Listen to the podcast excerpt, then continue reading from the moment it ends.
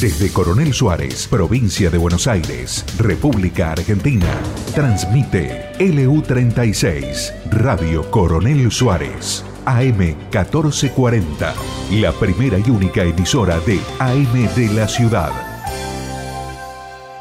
Presentan Valor Campo las siguientes empresas. Achili Di Batista, Distribuidora Z, DS Hermanos. Tinago, Alimentos Balanceados. Martín y Alonso, Regar Suárez. Camagro, Diego Aguer, Servicios Aéreos. Premín, Lázaro Silajes. Cuatro Huellas. Seijo Servicios. Pisano Cargas. Tribor Agro. Los Sauces, Contratistas Rurales, de Federico y Matías Fur. Y la Barraca de Coronel Suárez.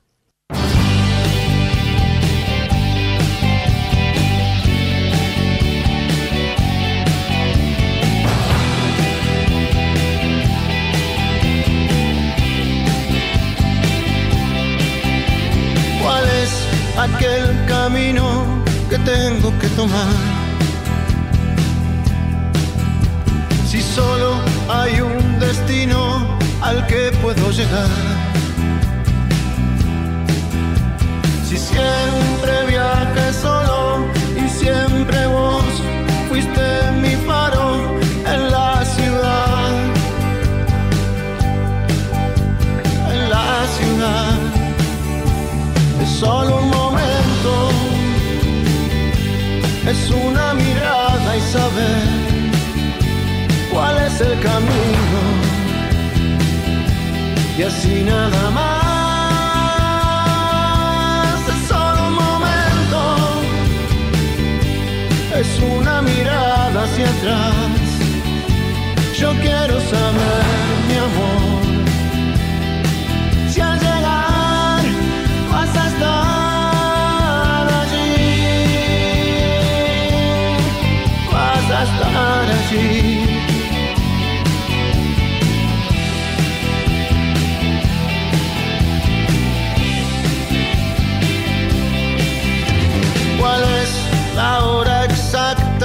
tengo que partir?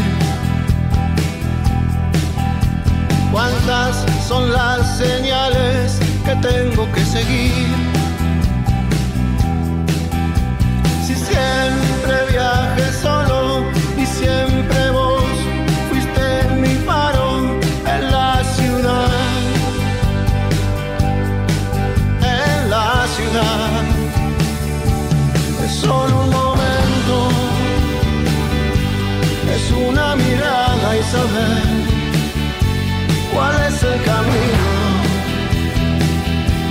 y así nada más.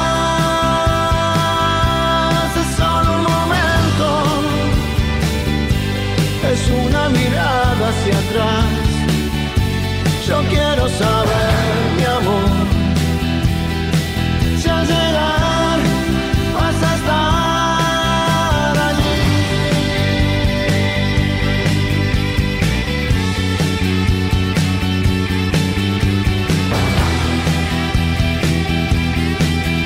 Hola, hola, hola, ¿cómo les va a todos ustedes? ¿Cómo están?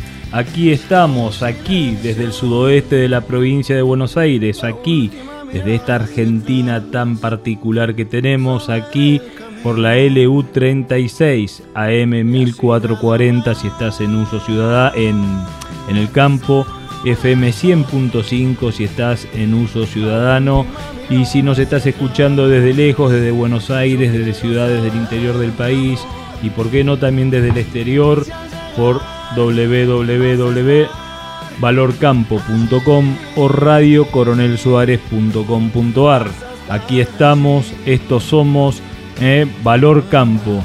Arrancamos el año pasado, en el año 2020, en plena pandemia, tratando de hacer un aporte, el aporte de una voz. Y, entre, y en, ese, en esa situación nos encontramos cada vez más contentos. ¿Cómo estás Lola? ¿Cómo estás vos? ¿Qué tal Martín? ¿Qué tal Mariano? Muy buenos días. Muy bien, muy bien. ¿Cómo estás Mariano? Hola a todos, muy buenos días. Eh, aquí, bien, la verdad que es una mañana gris, toca hoy. Eh, pero bueno, acá estamos. Quiero eh, señalar que ayer fue el Día Mundial sin Tabaco. ¿eh? La verdad que una linda causa. Eh, el tabaco es algo que sabemos que, que no hace bien y que está bueno de a poco ir erradicando. Muy bien, muy bien. Diríjase bien al micrófono, Molinari, por favor, que se nos va, se nos va la voz. Bueno, no me rete. No, por favor, Lola, qué, qué, qué de oscuro que se nos ha venido, qué, qué de oscuro. Bueno, bueno. Como el día. Como el día. Sí, yo me voy como acoplando. ve, miro el pronóstico a la mañana y en base a eso me he visto. A veces le erro, pero bueno. Muy bien, bueno, yo eh, quería preguntarle a usted cuáles son las fuentes de contacto, por favor. Sí, le cuento, pueden comunicarse con nosotros a través de nuestro Gmail, que es valorcamporadio justamente arroba gmail.com. También pueden escribirnos a nuestro teléfono y WhatsApp 2923 57 49 59 y nos encuentran a través de nuestras redes sociales, que como siempre son Twitter, Instagram y Facebook, donde nos encuentran como Valor Campo. Muy bien, muy bien. Bueno, eh, queríamos eh, iniciar este programa comentándoles que hemos, eh, nos hemos dedicado un poco a, de alguna manera profesionalizar el sitio del mismo, a seguir trabajando, intensificando, sabiendo que eh, este equipo de personas que somos eh, nosotros, eh, personas que tenemos nuestro hacer de todas las semanas, nuestros trabajos, nuestros emprendimientos, la dirección de nuestras propias empresas, les estamos dedicando a esto un, un digamos, un tiempo bastante, bastante importante que tiene que ver con la preparación de las notas el fin de semana para el día lunes tener todo más o menos armado y poder empezar a difundirlo y poder cargar las, eh, la, información que se va generando en este espacio eh, de comunicación, poder cargarla en la página y poder cargarlo en los podcasts de forma tal de que quede como material que pueda ser eh, al que pueda recurrir los oyentes cuando, cuando, cuando el tiempo lo, lo permita. Sabemos que un martes a la mañana no siempre es el momento de poder escuchar reflexivamente algo o atentamente algo. Eh, no sé, lo pongo a modo de ejemplo, pero ya debo llevar escuchada la nota de Malamud unas 24 o 25 veces, Mariano. ¿Te parece que ahí hay tengo algún problema psicológico al respecto? no es cierto, yo, yo te confieso que no 24, pero por lo menos dos veces más después de haberla oído en vivo en la radio, eh, la he oído y la he recomendado a varios y la verdad que gustó mucho. Creo que es una nota que, eh, que, no envejece, que podríamos oírla probablemente dos, tres, cuatro años para adelante y sería absolutamente actual. Y eso es lo que realmente a mí me, eh, a mí y a ustedes estoy seguro que nos emociona de poder generar este tipo de, de, contenidos, ¿no? Eh, contenidos que son de coyuntura. Realmente, la otra vez escuchando una crítica de nuestro ingeniero picante, el ingeniero Esbelio Vergés, al que siempre tiene un lugar muy especial entre nosotros. Decía que nos estamos transformando en un programa más que nada ya, más parecido a lo que son los programas de coyuntura, de política, y empezó así a protestar. Yo creo que nosotros lo que hemos hecho es y ayornarnos eh, a este, en este 2021 un poco a ir metiendo un poco de un poco de, de, coyuntura porque la digamos las exigencias de lo que nos está pasando eh, lo merece y uno tiene que estar comprometido con un cambio real. Nosotros estamos haciendo este programa porque buscamos un cambio real en nuestra sociedad y ese es el aporte que hacemos, pero siempre buscándole otra otra mirada, la mirada del aporte, la mirada de ponernos en el lugar del otro, la mirada de levantar la mirada para que haya un destino futuro un poco más, eh, más elevado. Y en ese sentido queremos agradecer eh, que estamos arrancando junio y en este primero de junio con una cantidad de auspiciantes que se han sumado y a los que quiero nombrar, por supuesto, eh, eh, auspiciantes que se han sumado y auspiciantes que nos venían acompañando y que nos siguen acompañando, lo cual es muy importante. Déjenme comentarles que nos acompaña a partir de ya del mes pasado Monumental, eh, la empresa de Achiri Di Batista, que a través de la marca Monumental hace sembradoras. Eh, nos está acompañando Distribuidora Z, que ya lo, hace, lo está haciendo desde que iniciamos el programa. Se ha sumado a, a, este junio eh, la empresa Tinago, eh, una empresa de mucha importancia aquí, localmente, regionalmente, especializada en lo que es nutrición animal. ¿sí?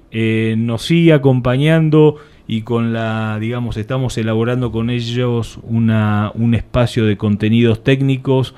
Eh, la gente de DS Hermanos, eh, esa empresa que incluso fue tratado, tratada aquí como un caso respecto de cómo se puede empezar a generar valor de una manera diferente, o sea, sumarle pisos a los campos a través de no solamente una agronomía, sino también la generación de materiales que tienen que ver con materiales de multiplicación, semillas. Nos sigue acompañando la firma Martín y Alonso, eh, la firma Martín Alonso, que el año pasado tuvo la pérdida de Edgardo Martín, uno de sus socios fundadores, eh, pero bueno, que sigue acompañada ahí por José Alonso y por los hijos de Edgardo Martín y por los propios hijos de José, a los que saludamos. Nos eh, se sumó este año al auspicio la gente de Regar Coronel Suárez, así que le hago un agradecimiento muy especial a Santiago Araya, que es otro emprendedor otro emprendedor eh, que le mete garra eh, con diferentes, diferentes eh, acciones.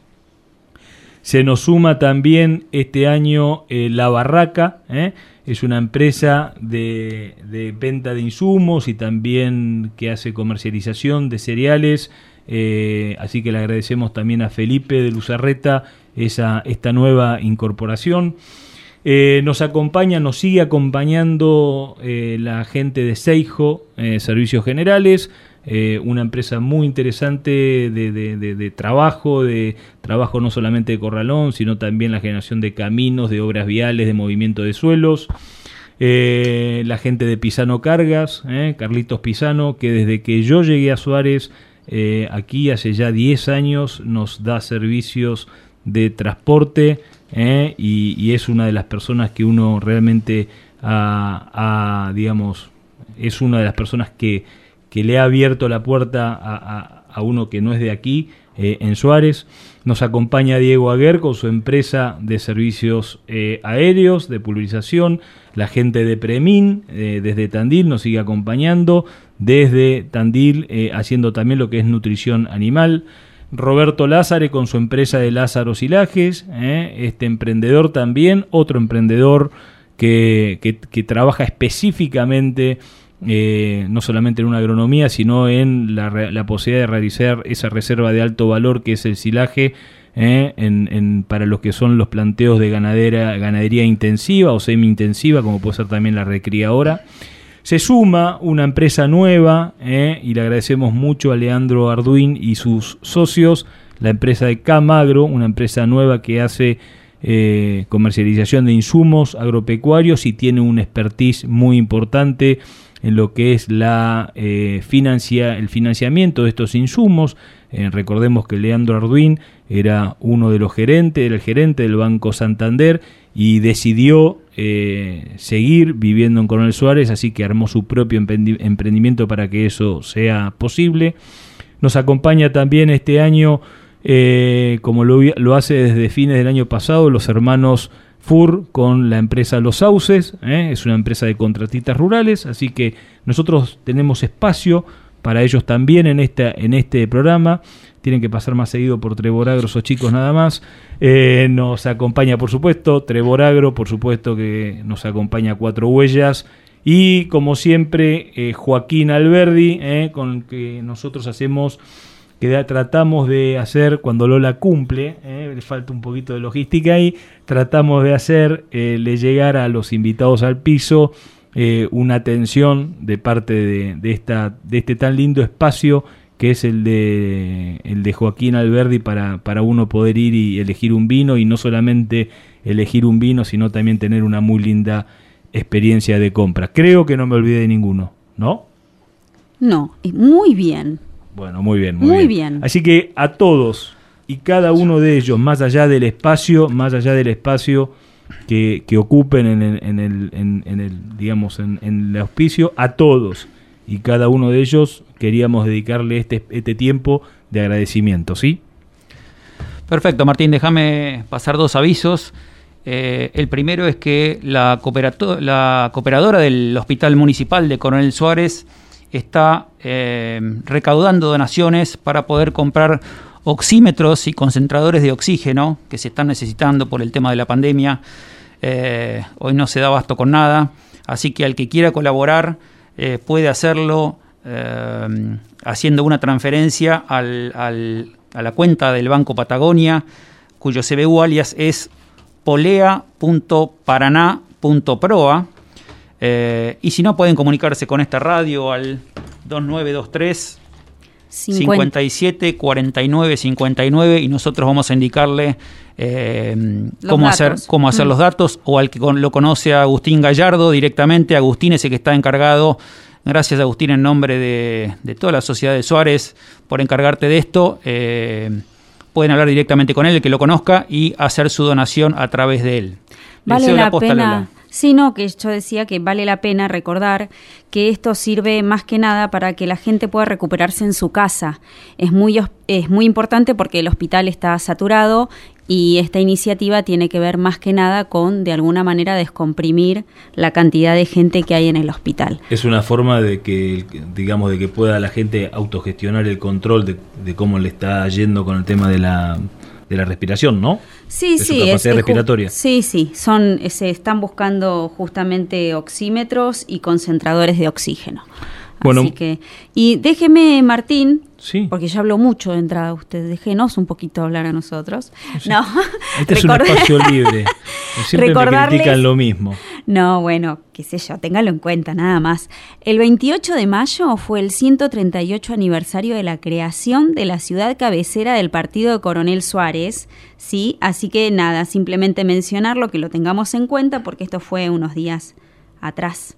¿Sí? Así que nada, simplemente tener en cuenta. Y déjame, Martín, pasar un mensaje cortito más. Se están poniendo muy exigentes, muchachos.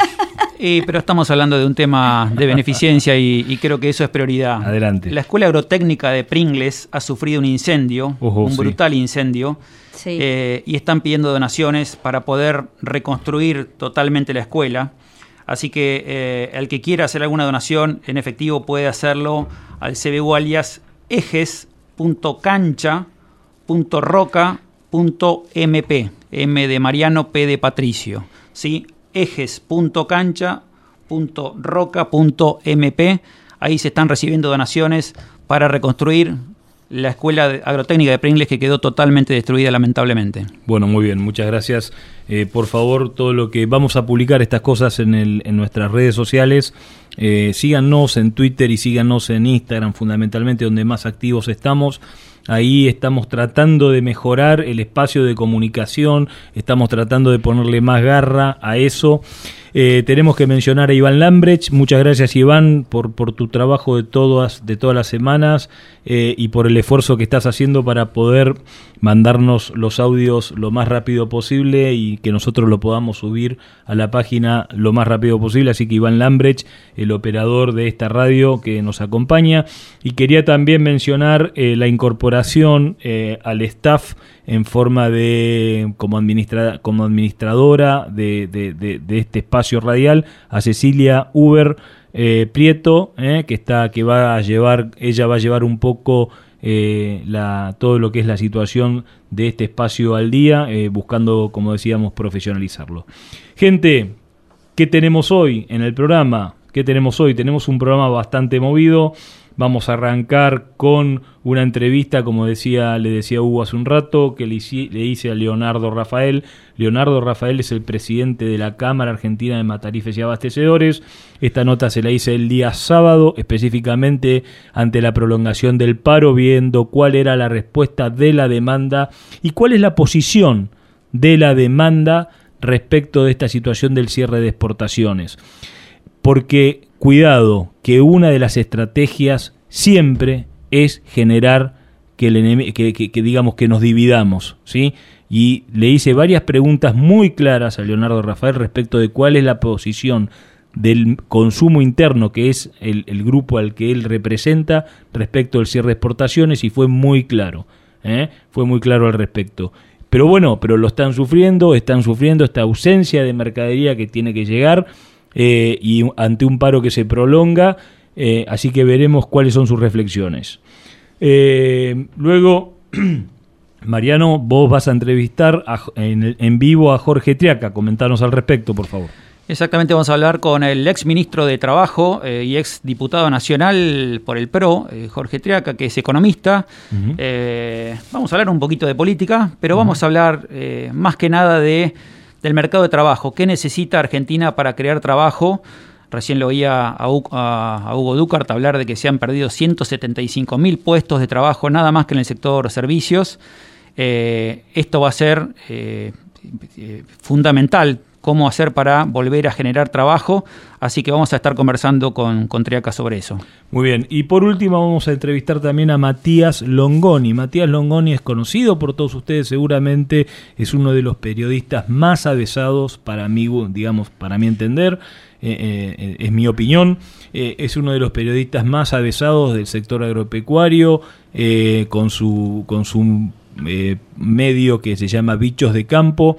Eh, es, eh, siempre está con una mirada, digamos, aguda, buscándole, digamos, buscando generar información, información que no tenga que ver solamente con lo comercial o la incorporación de qué elemento, qué tecnología podemos sumar. Eh, a, o, darle como herramienta al productor agropecuario, sino información que tenga que ver en el cuidado, muchachos, cuidado porque acá puede estar el problema, cuidado porque esto que parece que es de una manera no es así. Entonces, en esa, en esa, en ese perfil suspicaz que, le vemos, es que lo queremos entrevistar y que nos cuente y que nos ayude, ¿eh? Eh, por ahí aprendemos, eh, a ver cómo se comunica desde este sector. Este sector que es tan apasionante, que es tan controvertido y al que también le hace tanta falta a este sector, al nuestro sector, al sector agropecuario, le hace tanta, tanta falta tender puentes hacia la sociedad, construir puentes hacia la sociedad. Gente, arrancamos con valor campo.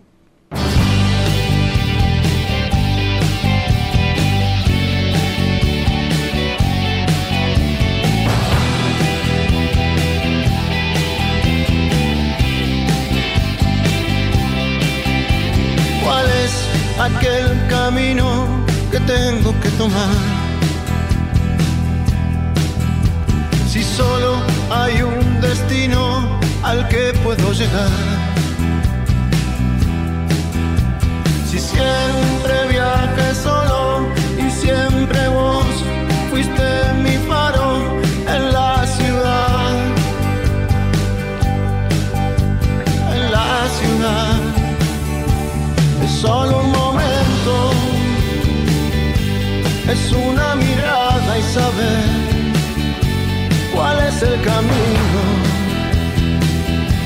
Y así nada más, es solo un momento, es una mirada hacia atrás. Yo quiero saber,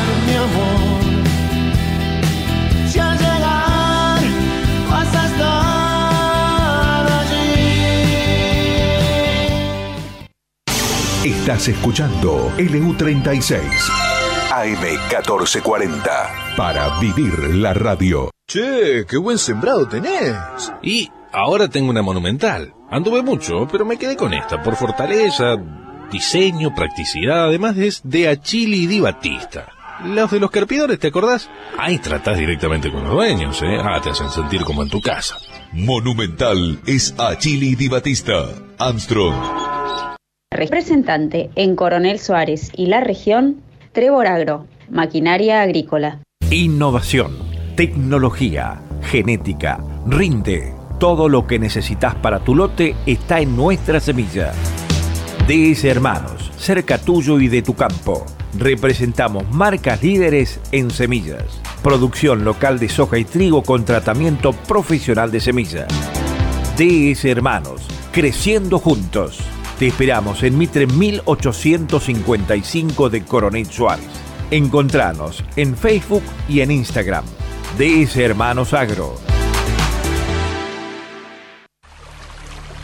El agua es indispensable para la vida. Para maximizar el rendimiento de nuestros cultivos, es necesario cubrir los requerimientos hídricos en todas sus etapas de desarrollo. Regar Suárez brinda asesoramiento, diseño y desarrollo de proyectos integrales por medio de pivotes centrales, con el objetivo de lograr la mayor eficiencia posible. Para más información, diríjase a nuestra oficina ubicada en Brown 1404, al teléfono 2926 492537 o en nuestra página web regarsuárez.com. Regar Suárez, cada gota cuenta. Martín y Alonso, consignatarios de Hacienda, remate feria, ventas directas a frigoríficos, ventas en el mercado de Liniers, operaciones de invernada y cría, capitalizaciones de Hacienda, administraciones, venta de campos, una empresa al servicio del productor ganadero en nuestra región, en Huanguelén, Fundadores 423, teléfono 2933 43 2036 y en Coronel Suárez, Belgrano 515, con teléfono 2926 42 2196 www.martinialonso.com.ar Imagina poder encontrar tu máquina ideal, asesoría personalizada y un aliado confiable para llevar tu campo al máximo nivel. Esto es posible con Distribuidora Z. Contactanos al 2926-518336 o al mail claudio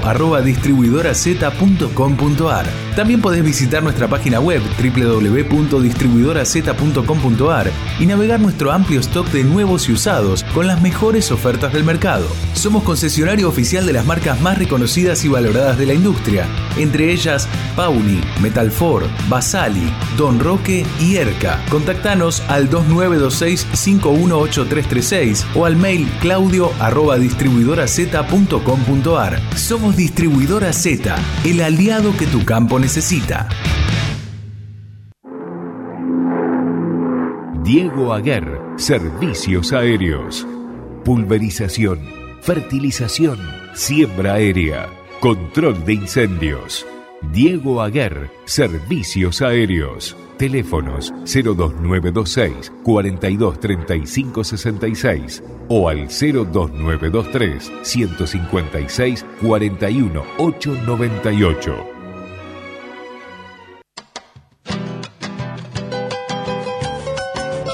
Estamos en temporada de reservas con mucho potencial de pasto. Roberto Lázaro Silajes le ofrece el servicio más barato para almacenarlo. Realice silajes, es el costo más bajo de todas las reservas forrajeras. Realizamos silo embolsados y pisados, dos embolsadoras con túnel para bolsa de 9 y 10 pies Contamos con dos equipos de picadoras clase Jaguar y cabezales varios para sus distintos usos. Ensilamos pasturas de gramíneas y leguminosas, ideal para rodeo en general y recría de terneros. Avena, trigo, triticale y otros cereales perfectos para fibra en cualquier engorde. Cebada, el preferido de los tamberos por su proteína y el enganche de energía, ideal para terneros de destete. Nuestra central, ubicada en Coronel Suárez, oficina en agronomía de granos directo agropecuaria. Dirección, colectora doctor Raúl Alfonsín, 1363. Rotondas, Ruta 85 y 67. Teléfonos, WhatsApp 2926 40 20 82, oficina y 2926 40 01 99, Roberto Lázaro. Pisano Cargas, con una trayectoria de 20 años en el transporte de cereales, oleaginosas y cargas generales, sirviendo a la producción argentina con mucho orgullo pionero en servicios agropecuarios, en el embolsado y extracción de granos, en silo bolsas y el traslado de rollos de pasto, con un equipo para 30 unidades más el servicio de carga y descarga de los mismos. Pisano Cargas, oficina comercial en las eras 698, con atención personal a los celulares. 2923-697-651 y 2926-418103 sin límites de horarios. Tinago, alimentos balanceados, animales bien nutridos, alimentos balanceados, concentrados proteicos, expeller de soja y aceite de soja, línea de productos bovinos, ovinos, equinos, aves, cerdos y conejos. Transforme su grano en kilos de carne, litros de leche o genética con máxima eficiencia. Tinago, alimentos balanceados, calidad certificada en nutrición animal. Visite nuestro sitio web www.tinago.com.ar. Estás escuchando LU36 AM1440, la AM de tu ciudad.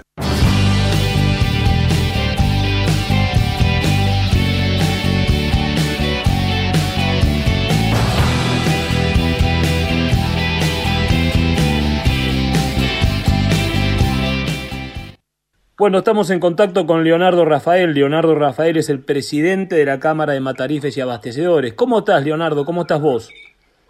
Buen día, ¿cómo andan ustedes? Bien, por suerte todo bien.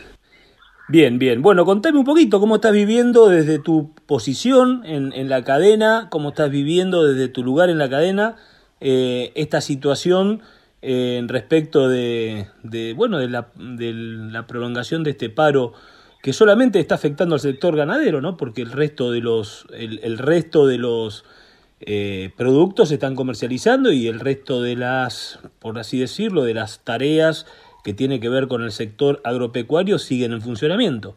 Pero bueno, ustedes que reciben de alguna manera la, la eh, son los que reciben la mercadería, la carne y la que, los que la tienen que distribuir, ¿cómo están viviendo esta situación?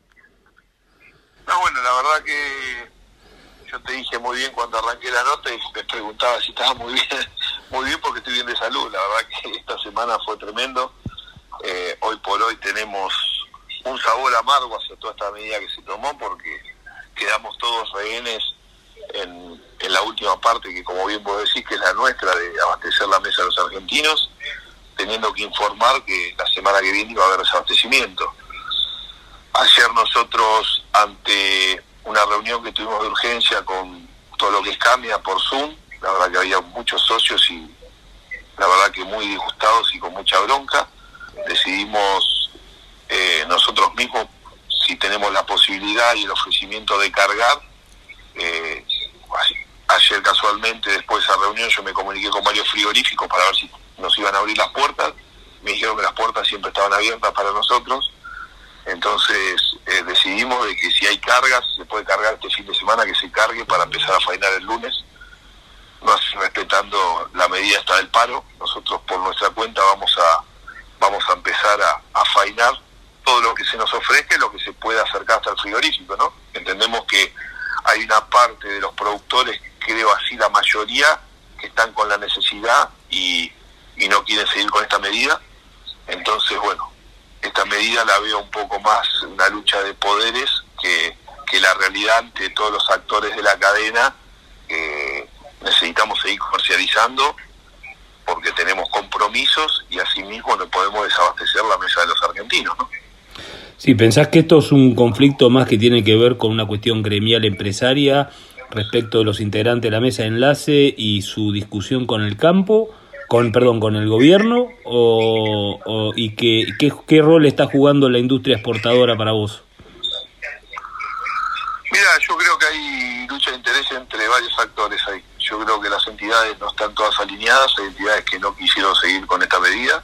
Eh, sé que hay una puja entre o entiendo por lo poco que conozco de la política entre la mesa de enlace y, y el gobierno y después sobre lo que preguntamos de los exportadores, que hicieron su rol, su jugada, su macana, nos llevaron a todos puestos y hoy por hoy sienten la necesidad de también seguir trabajando, por ende también están en contra de la medida de que tomó la, la mesa de enlace, ¿no? Cuando te referís a una macana, ¿a qué te estás refiriendo específicamente? Y cuando digo macana es cuando digo que algunos eslabones de la cadena se cortan solos por hacer un beneficio propio y se llevan puesta toda la cadena.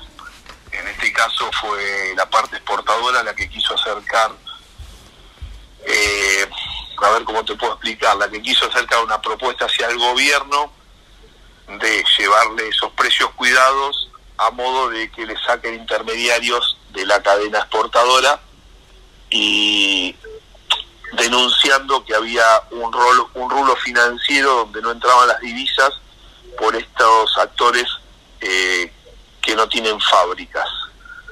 A lo cual los informes y los periódicos y todas las noticias que me están llegando, eh, las empresas que tuvieron detenidas son empresas, eh, las sociedades que están observadas y están siendo supervisadas son sociedades que son del grupo ABC.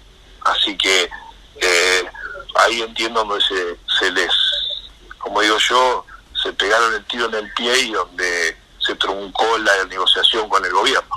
O sea que el mismo grupo ABC que fue el que eh, de alguna manera se, eh, digamos, le manifestó al gobierno este problema de la, digamos, de la competencia de de la competencia que estaban teniendo con estos que estaban haciendo el rulo financiero, resulta que son del mismo grupo.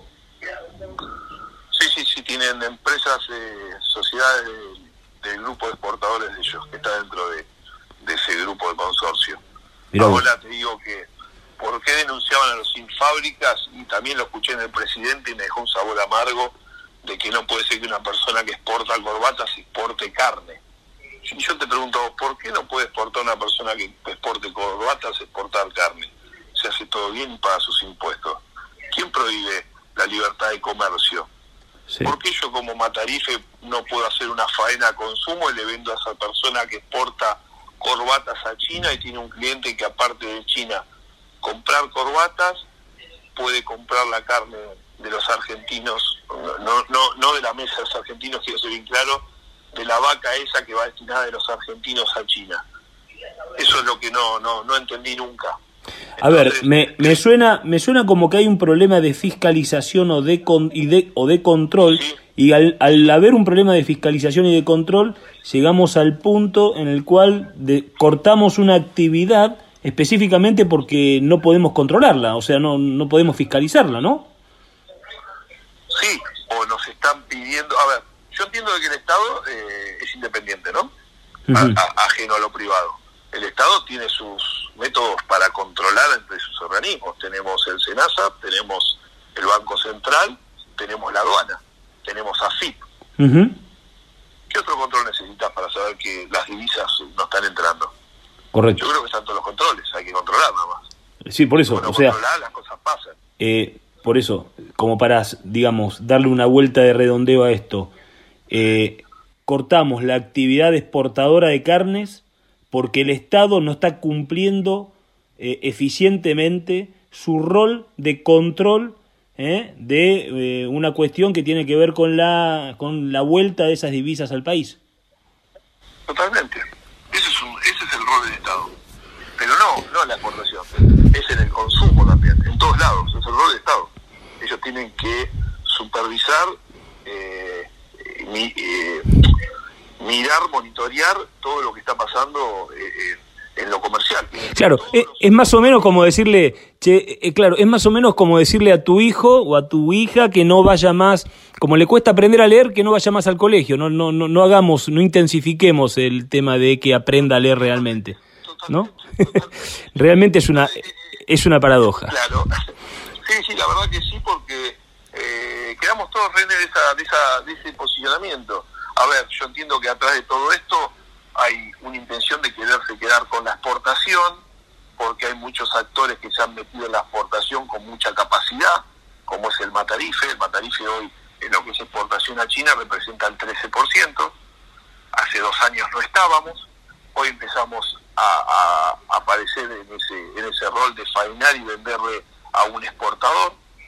Entonces, eh, acá digo yo, el problema son eh, el rulo de las divisas o el problema es que querés eh, monopolizar un, mercado o, una parte de la actividad que es la exportación, te la querés quedar toda. entonces ahí donde, donde veo que, que le erraron y que lo que tienen que entender, y en la cadena se tiene que entender, que los matarifes somos eficientes porque nuestro trabajo es comprar la vaca y saber lo que hay abajo el cuero. Entonces, contra eso es muy difícil eh, discutir, es muy difícil pelear o, o, tener gente capacitada para hacer ese trabajo. Nuestro trabajo es muy unipersonal, es muy artesanal. Totalmente. Entonces, tenemos mucha diferencia con las fábricas seguro ¿Te puedo, ¿Te puedo hacer una pregunta para dejar eh, dos o tres temas bien en claro? La, vos, como presidente de la Cámara de Matarifes y Abastecedores, ¿estás a favor de las exportaciones de carne? Pero claro que hay que exportar, ¿cómo no hay que exportar? O sea, ¿estás a favor? Porque viste que en algún momento el gobierno lo plantea como una competencia entre las exportaciones y el consumo interno y vos, que, que estás dedicado específicamente al consumo interno, estás a favor de las exportaciones, ¿cierto? Ahora, contanos, contanos el daño que, una, em, que un paro de este tipo causa no solamente al, al, digamos a la, al contanos qué daño puede te, causó a vos este paro, les causó a tus asociados, a tus eh, a tus eh, representados este paro. Y bueno, ante todo esto, el consumo interno viene pasando muy mal momento, porque sabemos todos que lamentablemente hay una descapitalización muy grande del bolsillo de los argentinos ante eh, la inflación que venimos teniendo hace 7, 8 años, imparable, que venimos atrás de, perder 5, 6, 7 puntos por año, se nos comió un 70% de, de los sueldos. Por ese lado hay un problema que no es un problema de los matarifes, es un problema del Estado. Por otro lado, ¿qué nos causa a nosotros el otro problema? Es que tenemos que parar la actividad, tenemos que seguir pagando sueldos, tenemos costos, tenemos una cadena financiera grande donde está sujeta a, a, poder eh, seguir con, con, la, con la rotación de mercadería, porque donde se trabaja la rotación de mercadería también nos puede jugar en contra el cobro de la mercadería anterior. Después tenemos el otro problema de la suba de precios. La suba de precios se origina por todos estos temas muy mal manejados. Hoy, la suba de precios que se originó en este último miércoles, eh, cuando cerraron, cuando, perdón, cuando la mesa de enlace decreta que el jueves no va a haber, el martes decreta que el jueves hay un paro ganadero, el miércoles ese sube entre un 10 y un 12% la hacienda de mercado línea, donde quedó en valores de 230. Todo eso nos perjudica a nosotros como empresarios y como eslabón eh, anterior a la carnicería, pero también nos perjudica como pueblo, como argentinos, porque de última eh, es lo que somos y todos consumimos el producto de, que vendemos. Entonces, el daño es muy grande y aparte hay muchos daños colaterales que tampoco se pueden cuantificar. Leonardo, en el, Leonardo, en el año 2008, cuando fue el paro agropecuario, en Buenos Aires, en el Gran Buenos Aires, en Capital Federal, las eh, personas estaban a favor del campo, las personas de, esa, de la ciudad, las personas, el, el, que estaba en una estación de servicio, el que estaba trabajando en un supermercado, el que estaba trabajando en una carnicería, esas personas habían hecho, eh, se habían puesto del lado del campo. En este contexto de pandemia, este, este, esta medida prolongada, eh, ¿Qué pensás que puede pasar con la gente de las ciudades respecto de su visión eh, con, el, digamos, con, con el sector eh, agroganadero? ¿Qué, cómo, lo, ¿Cómo lo que pensás que lo están viendo? Mira, la pregunta es muy difícil. Yo te la, te la, pondría yo dándome vuelta y mirando de afuera qué es lo que pasa. Eh, yo lo que vería de la gente que nos tienen sujetos, no, no en sí el campo, yo creo que el productor acá es un actor como nosotros relevante de la cadena, pero en sí también eh, están estas entidades que son las que trabajan más políticamente y, y en ese caso es lo que digo yo de hoy de una lucha de poderes donde quedamos de re todo, porque yo tengo muchos productores para cargar que no están alineados en esta medida y no está bueno de que una persona de la ciudad diga o que tenga la visión de toda la vida del campo, el campo, todo, vos decís campo de la oligarquía, y acá hay mucha gente, a ver, yo de la que conozco el 100% son todos trabajadores, gente que los conozco hace 35 años, porque la actividad nuestra viene de generación en generación, son proveedores que le han mandado mercadería a mi, a mi padre cuando, cuando él estaba presente en la actividad, o sea, yo lo que veo, el pueblo está rehén de una situación de enfrentamientos entre una parte de la cadena que no le hace bien a todo el resto. Pero después, ¿qué es lo que puede ver, de, eh, como decimos nosotros, que yo no creo más que sea Doña Rosa, ya es el, nieto de Doña Rosa que es influencer. Eh, yo creo que la visión no debe ser buena, yo creo que no, no debe ser buena. Cuando vos te falta un plato de comida, cuando vos te suben los precios de la mercadería, yo no creo que puedas ver bien a ese, a ese producto o a esa cadena, ¿no? Sí, en un contexto completamente diferente, ¿no? En un contexto donde la gente la está pasando realmente muy mal. Leonardo, te mando, te mandamos un fuerte abrazo acá desde Valor Campo y de Coronel Suárez y muchas gracias por atendernos, ¿eh? No, muchas gracias a ustedes, espero que tengan un lindo día, bueno, y esperemos que esto se solucione por el bien de todos los argentinos, ¿no? Dale, dale, un fuerte abrazo. Un abrazo. Era Leonardo Rafael, presidente de la Cámara de Matarifes y Abastecedores de eh, Argentina. Suelo detenerme frente a algún espejo. Porque en el reflejo siempre estás ahí. Suelo andar de noche como un vagabundo, naufragando ciego en este mar profundo, de tanto y no tenerte aquí. Te extraño y me siento solo si no estás conmigo,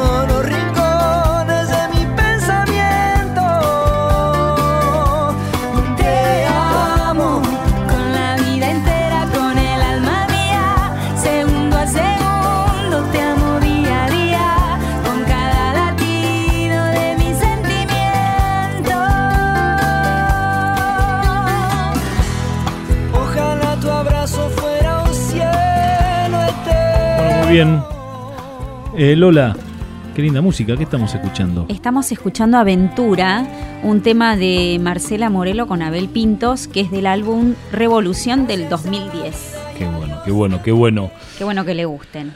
Muy bien, contame, contanos un poquito, por favor, qué te pareció la nota con Leonardo Rafael, eh, Mariano.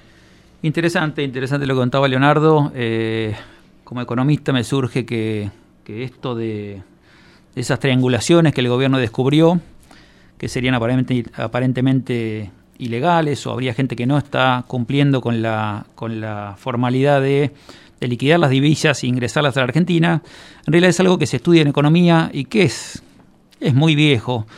Eh, cuando se crean distorsiones, cuando uno dice un dólar vale 160 pero también vale 94, ¿qué es lo que pasa? Todos queremos los dólares de 160, ¿sí? Eh, y es muy paradójico esto, ¿no? Eh, uno, uno exporta un dólar de valor agregado eh, al mundo desde la Argentina y por supuesto que quiere quedarse con ese dólar, pero el gobierno te obliga a, a ingresarlo a Argentina y ya no tenés más un dólar, tenés 94 pesos, que es el dólar oficial, que si quisieras comprar un dólar billete, ya te ponen todo el impuesto país, etcétera, que te termina costando 160. Ujú. Esta, esta eh, distorsión del mercado, así, así lo llaman los economistas, hace que esto sea, eh, como dije, más común que, que- que- no sé, eh, esto no me extraña y seguramente esté pasando en un montón de sectores de la economía argentina. Lo reconoció el mismo Alberto Fernández cuando decía, cuando puso el cepo y dijo, esto es una, es como una puerta giratoria, no van a salir dólares, pero tampoco van a entrar. ¿Se acuerdan cuando dijo eso? Sí, Lo que sí, está diciendo es que eh, muy pocos van a poder exportar eh, eh, desde la Argentina en blanco. Primero porque te pagan 94, no 160, con lo cual ya te cae la rentabilidad. ¿sí? Los granos no queda otra que exportarlo así. Además porque lo dice la ley, ¿no? Este, pero imagínense empresas más chicas, una empresa que hace software, una consultora internacional que tiene este, sedes en distintos países. Es tan fácil hacer el trabajo desde Argentina y facturarlo desde otra filial. Supónganse que yo soy una consultora internacional. Eh, pongo la mitad de mi gente a trabajar en, un trabajo de consultoría para un país, qué sé yo, Rusia, el que quieran. Y en vez de facturar las horas reales desde Argentina, facturamos la mayoría desde eh, esta consultora que tiene una filial tal vez no sé, en Brasil, en Estados Unidos, donde quieran.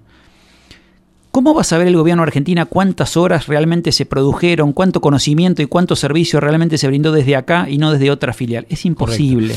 Entonces, es muy común, esto se presta a que nadie quiere exportar desde Argentina, especialmente cuando hablamos de servicios o de, software, de propiedad intelectual. Es imposible controlar cuánto trabajo se generó realmente acá y cuánto afuera. Y entonces termina pasando esto. Eh, parece que las exportaciones de Argentina se desploman y la realidad es que se están facturando de otro lado. Es muy probable que esto esté pasando no solamente en los frigoríficos, como aparentemente está descubriendo el campo, que algún frigorífico triangula algo, sino en todos los sectores exportadores de la Argentina. Pero fíjate cómo se cambia el eje de la cuestión. Fíjate cómo se cambia el eje de la cuestión y cómo la pelea se pone en un lugar diferente para tapar problemas que son serios, estructurales y de funcionamiento de nuestro país. Acá hay un problema real, que es un problema de control, de falta de control y de fiscalización. El que anuncia el problema es el, el, el grande el grande que dice, eh, che, mirá, acá está habiendo este problema, ustedes no lo están detectando, están viniendo con el famoso rulo, que es lo que estás comentando vos, eh, ¿por qué no empezamos a limpiar un poco el mercado? Hay un problema de fiscalización, es verdad. Hay, hay una noticia que nos había pasado Esbelio, que está ahí en la agencia Telam, donde dice que, por ejemplo, el Ministerio de Agricultura, Ganadería y Pesca suspendió la exportación de dos empresas exportadoras de carne por no liquidar divisas o consignar domicilios falsos. O incluso lo que hacen también es eh, eh, declarar que tienen una categoría eh, determinada más baja, de valor más bajo que la categoría que realmente están mandando, ¿sí? Y eso es lo que le permite subliquidar. Ahora, perdón, sigo con el cuento. Resulta que este es un problema real, que el consorcio ABC le dice al gobierno, dice, a ver, regulemos esto. Pero regular esto qué significa? Arrasar con la competencia. Fíjate lo importante de lo que dice Leonardo Rafael. Si yo soy una persona, o nosotros tenemos un expertise, un conocimiento, una capacidad de hacer algo, y no tenemos la industria, no tenemos la parte industrial, que la podemos contratar, y al contratar la industria, nosotros no tenemos un programa de radio eh, y una radio, nosotros tenemos un programa de radio que alquila un espacio de radio para poder trabajar. Si yo sé hacer algo, ¿eh? Si nosotros sabemos hacer algo, como son el caso de, estas personas que quieren operar, pueden contratar una planta industrial. Después, en el camino están los vivos, los que hacen las cosas como no se deben hacer. Y ahí donde está el Estado ausente, que no está fiscalizando, que no está controlando, ¿eh? y entonces empezamos a pelearnos entre todos nosotros para resolver un problema que es más crítico, es quién se queda con el queso y este queso tiene un componente formal y un componente informal. Y el Estado también participa de ese componente informal. Y esto, esto es lo real, ¿cierto? Sin duda. A ver, el 70% de los productores agropecuarios no tiene campo. Y entonces que no podría producir. Exacto. Eh, está claro que, que uno no tenga eh, una planta industrial o un activo fijo, eh, no tiene por qué eso dejarte fuera del mercado. también creo que no, no vamos a avalar que se hagan estas prácticas que si bien yo insisto en que es ridículo que si yo exporto un dólar me obliguen o, me paguen 94 pesos, porque eh, va a estar todo el mundo diciendo, mira, es que la brecha es lo que genera la posibilidad. O trato de hacerlo por afuera, va a ver, pero esto es ilegal, ¿eh? no estoy avalando esto. O si no, si soy una multinacional y tengo una filial en la Argentina, no lo hago desde otro lado. Y si me ayudan en la Argentina, no lo sé.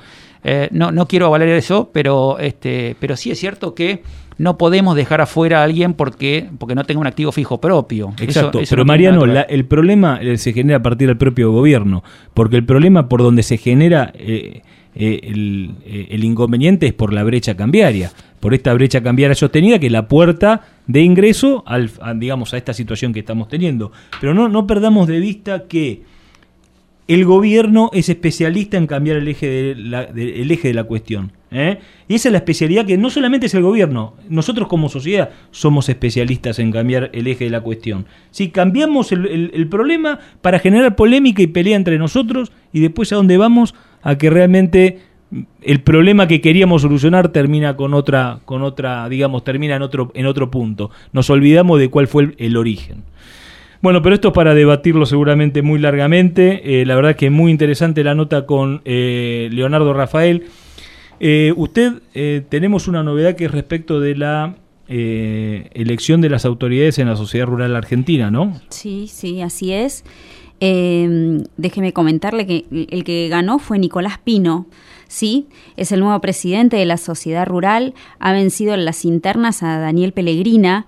Esto eh, se logra más que logró eh, que votaran más del 50% de los socios de la sociedad rural. Sí, ha votado más de, han votado más de 1.700 personas y lo han apoyado los distritos de Entre Ríos, Chaco, Formosa, La Pampa, Ciudad de Buenos Aires y en dos provincias de Buenos Aires también gana.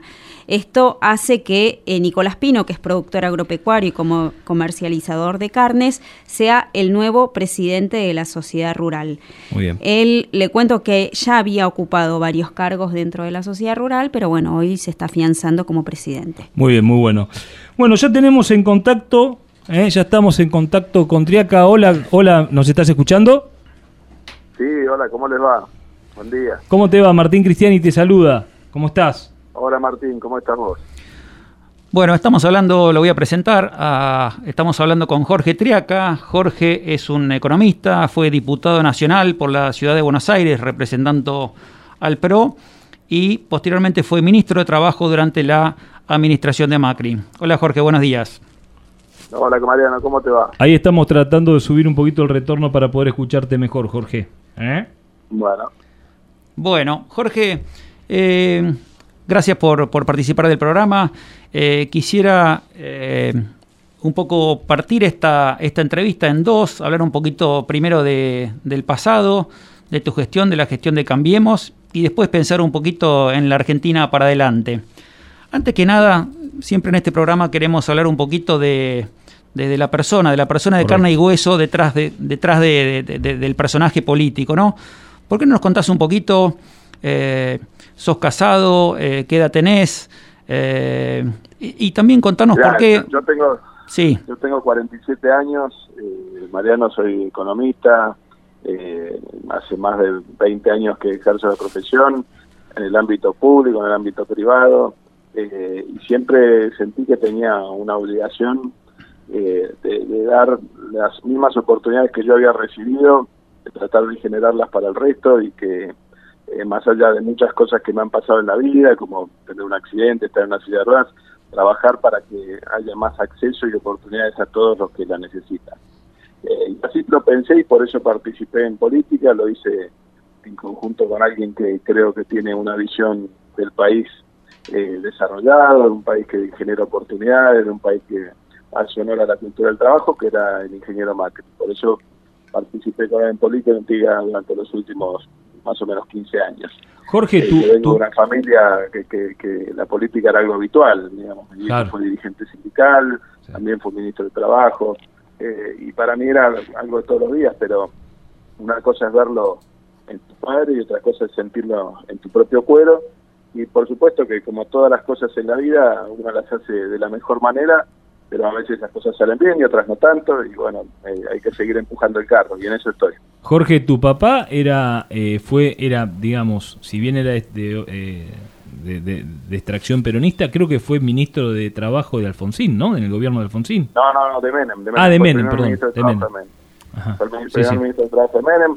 Él negoció muchas cosas con Alfonsín, había una vinculación, digamos, de mucha tensión, pero también de mucha capacidad política y diálogo tanto es así que durante el gobierno de Alfonsín hubo un representante gremial como ministro de Trabajo, digamos. Así que era parte de lo que hoy nos parece extraordinario, el diálogo entre las fuerzas políticas, pero en ese momento era algo habitual. De la misma manera que el presidente Menem con el, el expresidente Alfonsín se pusieron de acuerdo para reformar una constitución, ¿no? Digo, ese es el recuerdo, ese es el recuerdo ese es el recuerdo que yo tenía de tu padre, por eso me, me tomé el atrevimiento de interrumpirte y de comentártelo. Es el recuerdo que yo tenía de tu padre eh, de, notas y de haber leído, eh, de que, digamos, de que eran gente completamente diferente a lo que hoy estamos acostumbrados desde el punto de vista de las expresiones de los sindicatos o, del, o de los representantes gremiales, ¿no?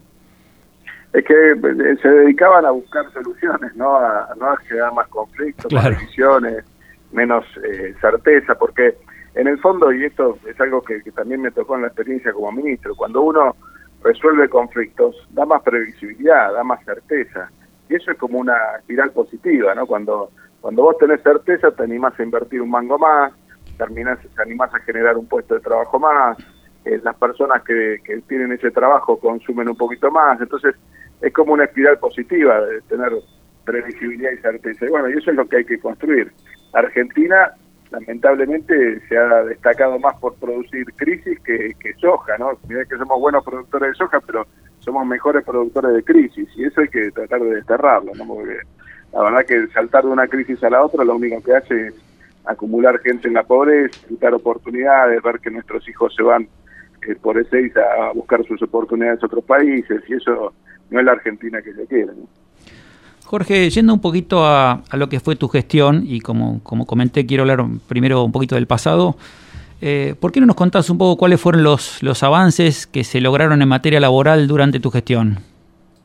Mira, lo que se hizo principalmente es esto que te estoy diciendo, pensar cuáles eran los grandes conflictos para generar trabajo. Y el primer conflicto que, que nosotros veíamos es que la alta litigiosidad en la Argentina era uno de los motivos por los cuales no se generaban oportunidades laborales formales. Entonces empezamos a buscar la forma en la que podíamos simplificar todos los mecanismos de contratación de una persona, eh, generar todos los, avances en, los convenios colectivos. Recordar a lo que pasó en Vaca Muerta, que pudimos modificar un convenio para producir eh, con una nueva tecnología, que es la tecnología del fracking, como se hace en Estados Unidos. Avanzamos también en todo lo que tenía que ver con convenios vinculados a empresas y trabajadores en el ámbito de la energía renovable, en el sector de la carne también. Recordá que eso estaba también ligado a una mesa de la carne que era la que generó que se nos abran nuevos mercados para poder exportar nuestros productos y recuperarnos. Y lo digo señalando lo que está pasando hoy, que estamos con la marcha atrás y yendo para el sentido contrario, ¿no? Digo, eh, son algunas de las cosas de las que trabajamos, pero trabajamos en conjunto, tratando de generar también una equiparación de los derechos de los trabajadores también con cuestiones de género, con cuestiones de discapacidad, con cuestiones que avanzaran en, lo que es generación de oportunidades. Por supuesto es una Argentina donde las inversiones eh, son tan necesarias como el agua para el campo, pero, pero nosotros hemos tenido que poner un poco las reglas de juego para poder avanzar en ese sentido. Después nos agarra un vento de frente, como fue en el año 2018, eh, después de, de los piedrazos tratando de generar cambios en, la legislación laboral, en la legislación previsional, en los impuestos y demás, nos agarra una sequía, nos agarra un conjunto de situaciones políticas también donde no recibimos apoyo por parte de nuestra oposición y eso fue generando un conflicto, una desconfianza que se fue agravando y que el resultado fueron después las elecciones paso y aún ahí la gente tomó conciencia de que, de que había un riesgo grande lo acompañó Macri hasta el final con una cosa que para mí es extraordinaria, Mariano, es que en Argentina haya una alternancia, digamos. Esto me parece que es algo nuevo y lo que nos tenemos que acostumbrar. Cuando hay una fuerza política que gana, pero hay otra que, que no está tan lejos, digamos, genera la, obligación de pensar en la construcción de alternancias. Y bueno, es algo a lo que nos vamos a tener que acostumbrar los argentinos que vienen de en los últimos 40 años, casi 30, de gobierno peronista, ¿no? Sin duda, sin duda celebro la alternancia. Eh, siempre es bueno que haya alternancia en el poder y no que alguien se, se eternice, sea a nivel nacional, provincial o municipal. Jorge, y yendo un poquito a, y, para hacer mi última pregunta referida al pasado, eh, vos hablaste recién de que, eh, bueno, que, que, los agarró un, viento de, de frente, ¿no?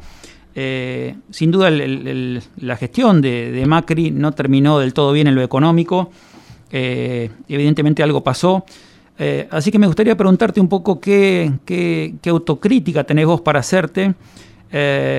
ayer en un, en un, chat por acá comentaban, y quiero ser honesto intelectualmente, alguien dijo, ah, le van a entrevistar a Triaca, eh, una vez lo insultó, le insultó a su mucama por chat y, tuvo este problema y qué sé yo. Eh, bueno, no sé si, si, si querés hacer algún, algún comentario de eso.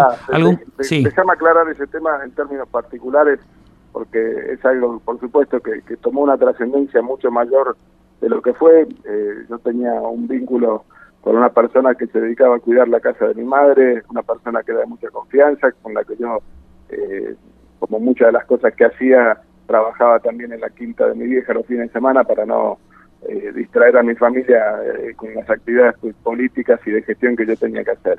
y la verdad que fue una, una extracción de un audio en el que le pedí perdón después, siento que, que estuve mal en lo que le dije en ese momento, pero tomó una trascendencia muy distinta. Ese vínculo laboral terminó, fue acordado su, desvinculación y demás, que, estaba trabajando con mi hermano, así que eh, no tengo más nada para decir sobre eso. Lo que sí te puedo decir es que como gestión nosotros no solo hemos hecho una autocrítica, cosa que es muy eh, poco habitual en la Argentina, digamos, eh, hemos generado quizás la necesidad, y lo ha dicho muy bien el presidente Macri en su libro, de, de pensar acuerdos que sean más sostenibles, de buscar la forma en la que agotemos todos los canales de diálogo para poder avanzar en temas que tienen que tener más niveles de consenso, también en, ser más cercanos y explicar mejor las cosas. Eh, bueno, son desafíos que también como una fuerza política eh, nos, interpela.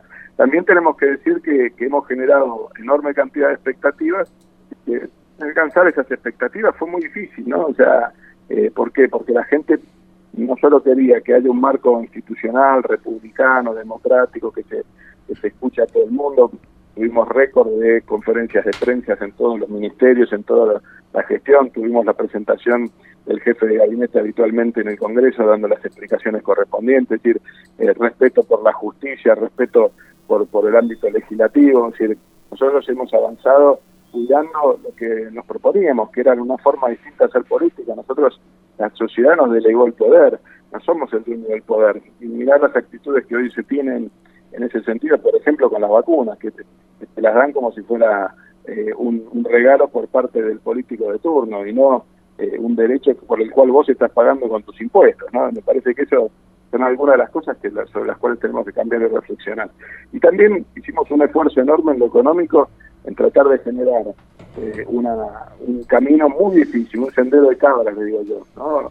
Eh, activar una economía en la cual había grandes desajustes, resolver el problema de la deuda que teníamos con los holdouts y con el Club de París, todas cuestiones que, vale decirlo hoy, heredadas de la gestión anterior del gobierno de Cristina Fernández de Kirchner, ¿no? Pero digo, eh, muchas de esas cosas eran, eran muy difíciles de llevar, teniendo una política monetaria muy restrictiva, teniendo eh, que, cuidar eh, el gasto para dar la contención social que hacía falta. Entonces era la verdad muy desafiante y yo creo que, sin eh, mayor sustento político era muy difícil llegar al otro lado del río. Bueno, nos agarró encima de todo una tormenta en el medio, nos quedamos sin financiamiento, tuvimos una muy mala cosecha de soja, el, presidente Macri lo decía el otro día, la diferencia entre los precios de hoy y la cosecha de hoy, con lo que nos tocó en el año 2017-2018 Sin duda. más de 25 mil millones de dólares, ¿no? O sea, un gobierno con 25 mil millones de dólares en el bolsillo hubiese tenido otra capacidad para resolver las cosas, ¿no? Sí, sí, sí, sin duda. Jorge, sé que estamos cortos de tiempo, que, a las 11 tenés que irte a otro lado, así que déjame hacerte dos preguntas más. Eh, la primera más, más referida a lo que es el mercado de trabajo y la segunda más a, lo que es Juntos por el Cambio como, como fuerza política. En cuanto a, a, lo que es el mercado de trabajo hoy, ¿cuáles crees que son eh, las, cosas que haría falta cambiar para que se genere más empleo en la Argentina?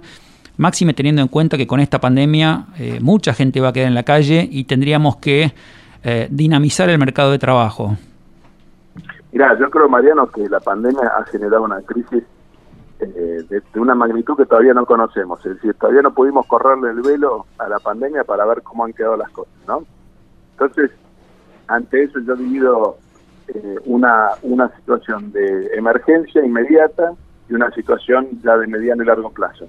La situación de emergencia inmediata tiene que hacer que la gente que se ha quedado sin trabajo recupere su trabajo lo más rápido posible. Y para que eso se dé, hay que generar unas condiciones de contratación que le permitan al empleador y al empleado ponerse a trabajar lo más rápido posible. Es decir, simplificar todos los mecanismos para contratar a una persona, sobre todo evitar cualquier riesgo eh, que después genere litigios o conflictos y que esos vínculos eh, no, eh, no puedan perdurar en el tiempo para poder generar la masa crítica de trabajadores que necesitamos. Y después están las cuestiones de mediano y largo plazo. Para mí, vos tenés hoy una Argentina donde el 50% casi de los trabajadores están en la informalidad. Y eso significa que poner todos los tributos del sistema previsional, es decir, todo el sistema jubilatorio en base al salario del trabajador, evidentemente va generando cada vez más informalidad y después lo tenemos que reparar con moratorias al sistema jubilatorio, con pensiones y demás, que termina desvirtuando el sistema. Entonces, esto es una primera revisión. La segunda revisión tiene que ver con las características de la forma de los contratos laborales en Argentina. No puede ser que una persona que está generando un puesto de trabajo tenga tantas restricciones, a veces por las leyes, a veces por los convenios, para que ese, ese puesto de trabajo genere la productividad necesaria para generar riqueza y más oportunidades a, otros, ¿no? Digo, porque lo que hay que entender es que cuando uno genera un puesto de trabajo no solo genera eh, la oportunidad para ese trabajador, sino que a su vez ese trabajador es un consumidor que genera una empuja la rueda para que todos tengamos más oportunidades de trabajo. Digo, esto es el desafío que tenemos que tener. Y también por último también una revisión sobre sobre la actividad gremial y sobre la actividad de las representaciones. Y esto me refiero tanto a la actividad gremial empresaria como a la actividad eh, gremial de, los, de la representación de los trabajadores, en las cuales eh, en muchos casos hay ciertas complicidades que lo único que hacen es cuidar eh, el status quo de algunas actividades o de algunas industrias y no generar mayores niveles de oportunidad. Y lo digo mm, donde hubo muchos casos, como me ha tocado vivir, como por ejemplo en el sector de la industria láctea, donde las principales empresas se asociaban con el sindicato para limitar el acceso de empresas más pequeñas, digamos, ¿no? eh, Estamos hablando hace un rato de eso. Son mecanismos colusivos, digamos, ¿no? O sea, pero bueno, sí, son algunas cosas con las cuales hay que mirar, ¿no? Puedo, preguntar. Te, te, quiero hacer una pregunta que tiene que ver con yo me considero, digamos, uno se considera emprendedor y cuando es uno es emprendedor lo que hace es buscar eh, estar todo el tiempo generando trabajo. Viste que hay gente que tiene esa función, eh, la de tratar de ir generando trabajo.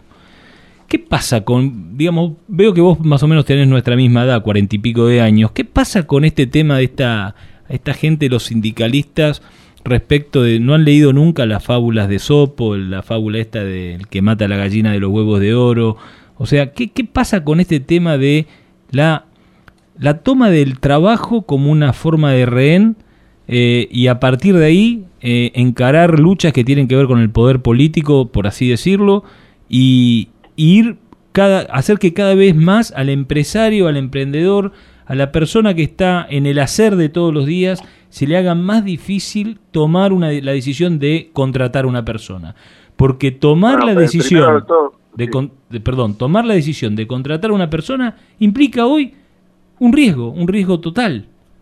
Exactamente. Bueno, ahí, ahí estaba lo que yo te decía, que el principal freno a la generación de empleo es la litigiosidad, digamos, es decir, cuando vos ves que en vez de tener un vínculo que puede generar producción, que puede generar riqueza, tenés un vínculo que te genera un litigio, un conflicto, digamos. Entonces, entonces lo primero que hay que cambiar es ese marco, digamos, ese que no es solo una ley, digamos, sino es una forma también de negociación. Yo le pongo siempre el ejemplo a todo el mundo, cuando nosotros eh, asumimos el Ministerio de Trabajo, se daban alrededor de eh, 10 audiencias por día para resolver conflictos. Nosotros eh, empezamos a atender alrededor de 40 audiencias por día. Cuando vos resolvés conflictos y bajás el nivel de litigiosidad, eh, empezás a, generar eh, previsibilidad. Cuando hay un día de paro menos, hay un día de producción más, digamos. Entonces, eso significa que hay más para, para generar, más para distribuir, más para, para eh, generar valor y, y, potencialmente trabajo. Digo, esos son los desafíos que tienen que tener los dirigentes. No todos los dirigentes sindicales son iguales, hay muchos dirigentes que tienen la madurez necesaria para discutir y pensar estos temas, pero también cuando hay un contexto donde, donde el, vale todo, también esos tipos más racionales dicen, bueno, si vale todo, ¿por qué voy a ser racional yo? no Dice, entonces también se ponen en ese, en ese contexto. Por eso, para mí lo que es esencial por parte del Estado, por parte del gobierno de turno, es ser un árbitro, no ser un jugador para un lado o para el otro, digamos. Hay que ser árbitro en la negociación entre las empresas y, los sindicatos. Y eso fue lo que tratamos de hacer durante nuestra función, eh, entendiendo que tenía que tener reglas de juego claras, entendiendo que no había que permitir los abusos. Nosotros, cuando no se cumplió la conciliación obligatoria, le pusimos a un sindicato, le pusimos más de 900 millones de pesos de multa. Y no nos tembló en hacerlo, porque era lo que decía la ley. Digamos, después vino este gobierno y anuló esa multa. Digamos, son cosas que claramente te muestran la diferencia de cuando alguien respeta las leyes, cuando alguien respeta el equilibrio de la negociación y cuando alguien no. Jorge, te hago la última pregunta y esta está relacionada más a, lo que es eh, Juntos por el Cambio. ¿Cómo ves a, tu fuerza política de cara bueno, a estas elecciones y, tal vez más pensando en las elecciones presidenciales? Eh, y, si, te animás a vaticinar quién puede ser el próximo candidato a presidente eh, de Cambiemos, podría ser Macri, podría ser Larreta, podría ser Vidal. Eh, ¿Cómo ves esto? Primero de todo, lo que, lo que siento es que hay una enorme cantidad de gente que sigue apoyando las ideas centrales que tiene Juntos por el Cambio, pero que también nos pide que, miremos la realidad de cómo está hoy y nos ampliemos a buscar un horizonte más, más generoso, digamos. ¿Y a qué me refiero? Me refiero a que eh, hay un montón de gente en la Argentina que sabe que no se resuelven las cosas sin el respeto por la democracia, sin el respeto por las instituciones, sin el respeto por la república y demás. Pero que también tenemos que trabajar fuertemente en generar oportunidades a través del trabajo. Y nuestro foco tiene que estar puesto ahí. Y como vos bien señalabas y hablabas de emprendedores, eh, cada trabajador que levanta una persiana hoy eh, para poner un kiosco, para poner un, almacén, para poner un taller mecánico, para poner una peluquería, es gente que, está siendo sobreviviente de un sistema que muchas veces lo condiciona y le quita las oportunidades para sí mismo y para su familia. Y me parece que eso es lo que tenemos que revertir. Y esa tiene que ser nuestra expresión en la voz política, nuestro mensaje.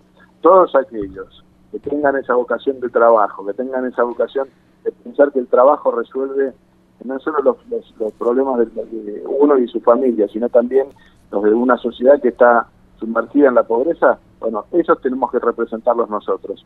Eh, el peronismo se ha olvidado de eso, el peronismo siempre se, se las vestiduras diciendo que representaba a los trabajadores y el trabajo, y yo veo que hoy lo único que les importa son los subsidios, los subsidios para una cosa, para la otra, pero ser el dueño de una chequera que reparte subsidios, y no ser los generadores de oportunidades de trabajo para todos. Eh, y para mí, que vengo de una familia de origen peronista, lo más importante, siempre me enseñaba mi viejo que, que Perón decía que gobernar es dar trabajo. Bueno, hay que generar trabajo, digamos, en Argentina hay que generar trabajo.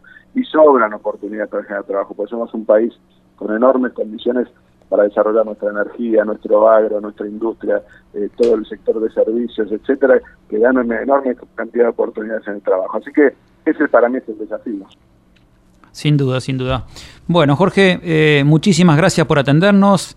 Eh, estamos hablando con Jorge Triaca, ex ministro de Trabajo del presidente Mauricio Macri. Te mandamos un fuerte abrazo, Jorge. La verdad que fui, fuiste muy amable y muy claro en tu exposición. ¿eh? Por favor, gracias a ustedes por la entrevista y les mando un abrazo grande eh, y espero que lo podamos hacer en algún otro momento de vuelta. Y me encanta tu, tu desafío, ¿eh? me encanta tu desafío de que de poder hacer viable el trabajo en, en el contexto de una Argentina actual. ¿eh? Dale, fenómeno. ¿eh? Muchas gracias. ¿eh? Hasta luego. Gracias. Adiós, Jorge. Saludos.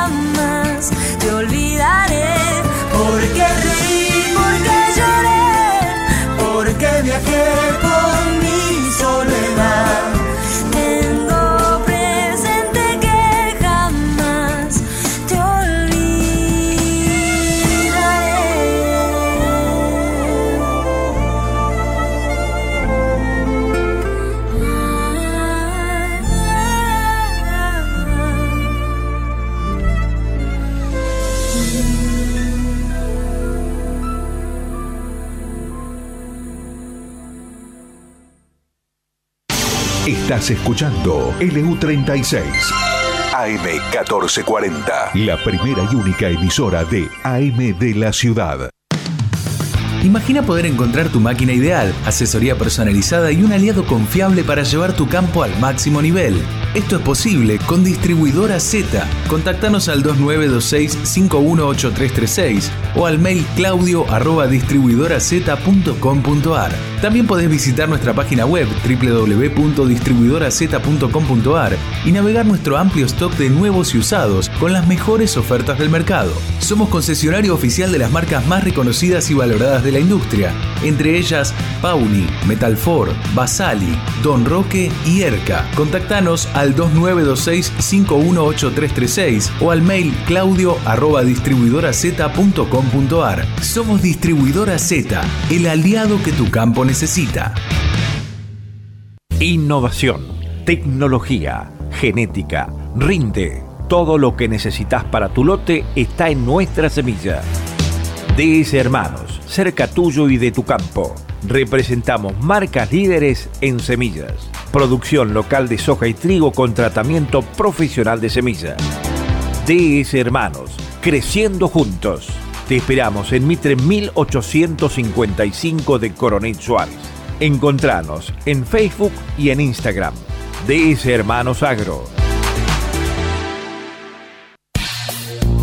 Agropecuaria Camagro Insumos, Villegas 388, representantes de semillas, nutrientes vegetal y animal. La siembra de testeadas semillas para esta zona es el comienzo de una buena cosecha. Conozca nuestros servicios. Camagro Insumos, Villegas 388, teléfono 478162. Correo electrónico camagroinsumos.srl.gmail.com. Corredor de cereales, armado de líneas crediticias, financiamos con SGR Solidum. Asesoramiento e inversiones para lograr el mejor resultado. Te ofrecemos productos y servicios de calidad de la mano de ALZ Agro en toda su paleta. Agropecuaria Camagro Insumos te ofrece servicios e insumos acorde a tu presupuesto. Estamos para ayudarte a lograr una eficiencia productiva y un bienestar financiero. El campo no para, Camagro tampoco. Camagro Insumos Villegas 388, teléfono 478162. Camagro Insumos SRL arroba gmail.com. Tinago, alimentos balanceados, animales bien nutridos, alimentos balanceados, concentrados proteicos, expeller de soja y aceite de soja, línea de productos bovinos, ovinos, equinos, aves, cerdos y conejos. Transforme su grano en kilos de carne, litros de leche o genética con máxima eficiencia. Tinago, alimentos balanceados, calidad certificada en nutrición animal. Visite nuestro sitio web www.tinago.com.ar. Premin Nutrición Animal. Línea completa de concentrados, sales y aditivos nutricionales para bovinos, cerdos y ovinos. Arme con nosotros su plan ganadero. Asesoramiento sin cargo. Premin es nutrición inteligente para su plantel de cría, engorde o tambo. Parque Industrial Tandil. En internet www.premin.com.ar. Comuníquese con el técnico en la zona Maximiliano Leiva al 0249 458 1619. Alberto Seijo Servicios. Somos una empresa dedicada al movimiento de suelos, la elaboración de hormigón y la venta y logística de materiales de construcción. Conozca nuestras instalaciones sobre Ruta 85. Entre múltiples tareas realizamos bases y su nivelación para galpones, fundaciones para construcción, terraplenes para tanques, parquizaciones, pozos para piletas, caminos, venta de tierra negra. Consúltenos al 02923 695602. El email albertoseijoservicios arroba yahoo.com.ar. Ruta 85, casi llegando a la rotonda. Alberto Seijo Servicios, una empresa dedicada a soluciones en la construcción. Somos Cuatro Huellas, calidad, servicio y experiencia, con sus tres puntos de venta, en Coronel Suárez, La Valle y La Madrid, Avenida San Martín y ahora Avenida Altos Balcarce. Carnicería Cuatro Huellas, donde hay siempre de todo. Y además, Cuatro Huellas Express, el pedido en su casa. Carnicería Cuatro Huellas. Atención con los supermartes. Ofertas insuperables. Che, qué buen sembrado tenés. Y ahora tengo una monumental. Anduve mucho, pero me quedé con esta por fortaleza, diseño, practicidad, además es de Achili y Di Batista. Los de los carpidores, ¿te acordás? Ahí tratás directamente con los dueños, ¿eh? Ah, te hacen sentir como en tu casa. Monumental es Achili Di Batista. Armstrong. Representante en Coronel Suárez y la región, Trevor Agro, maquinaria agrícola. Estás escuchando LU36 AM1440, la AM de tu ciudad.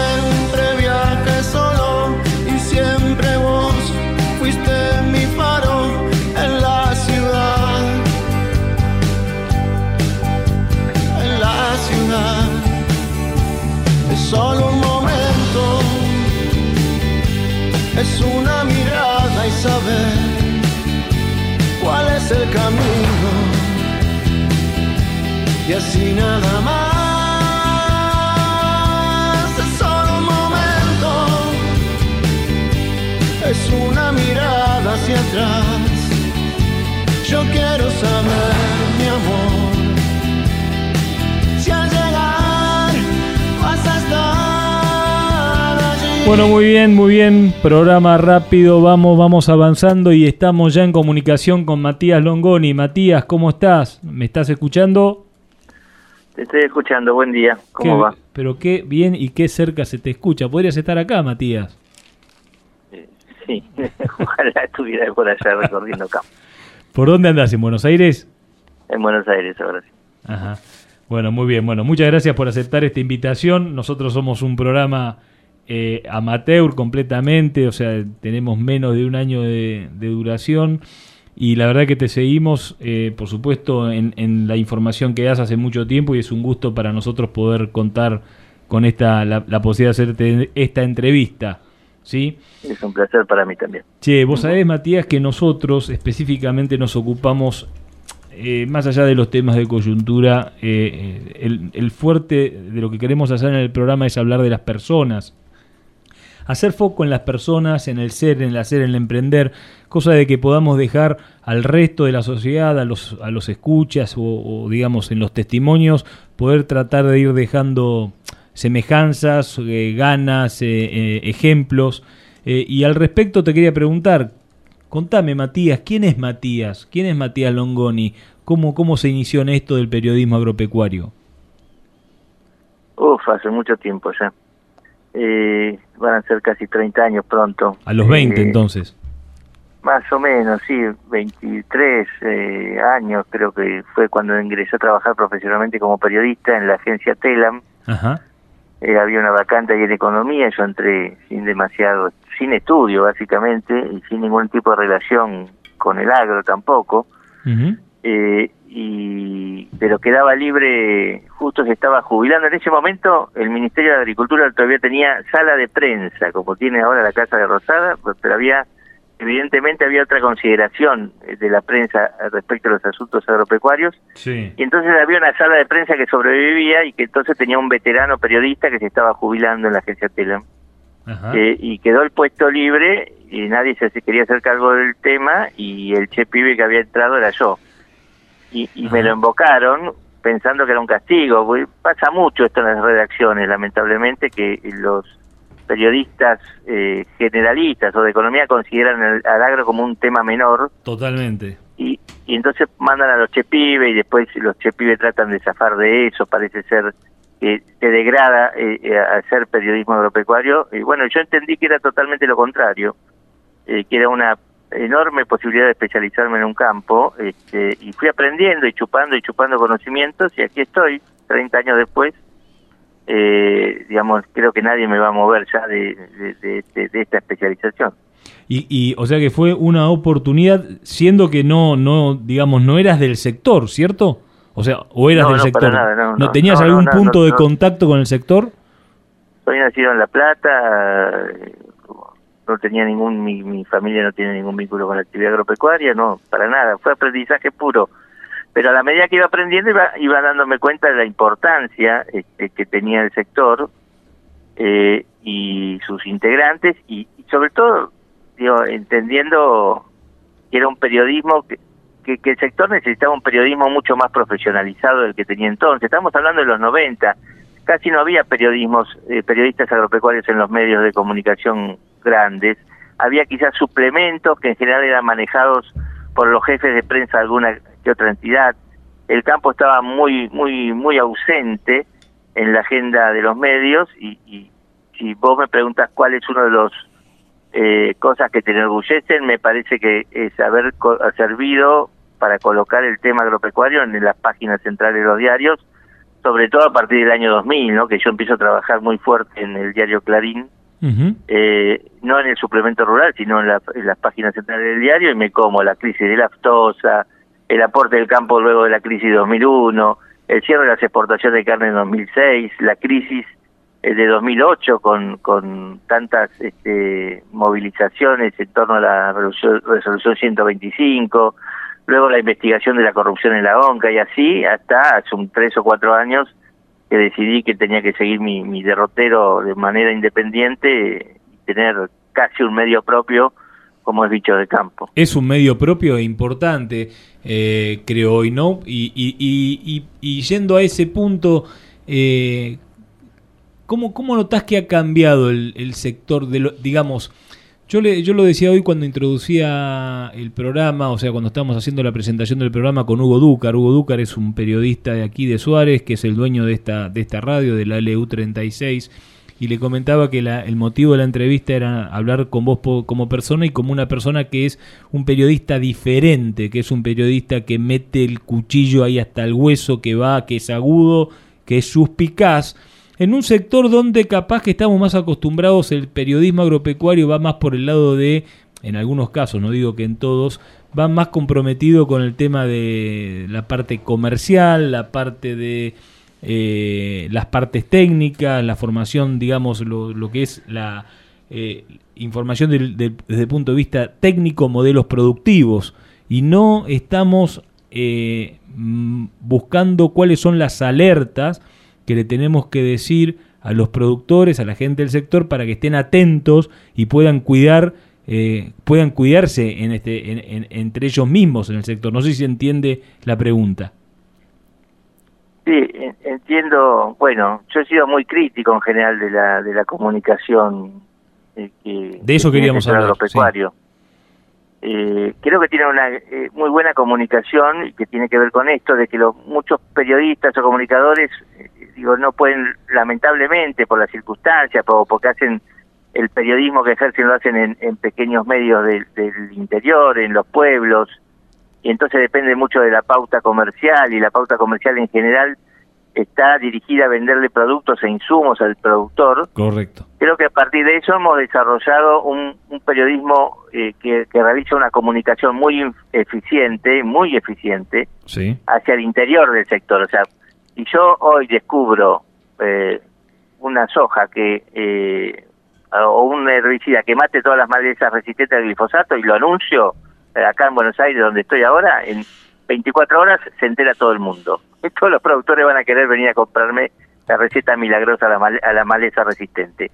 Eh, eh, esa comunicación funciona muy bien y tiene que ver con llevar conocimiento, llevar novedades, llevar tecnología hacia el interior del sector.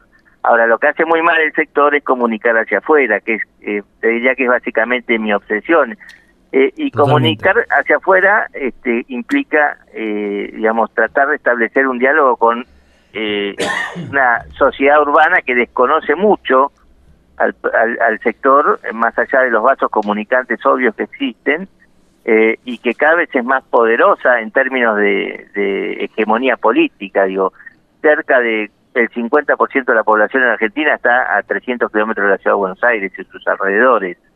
Eh, y esto es un dato, eh, y es un dato que conspira en contra de las posibilidades de entendimiento.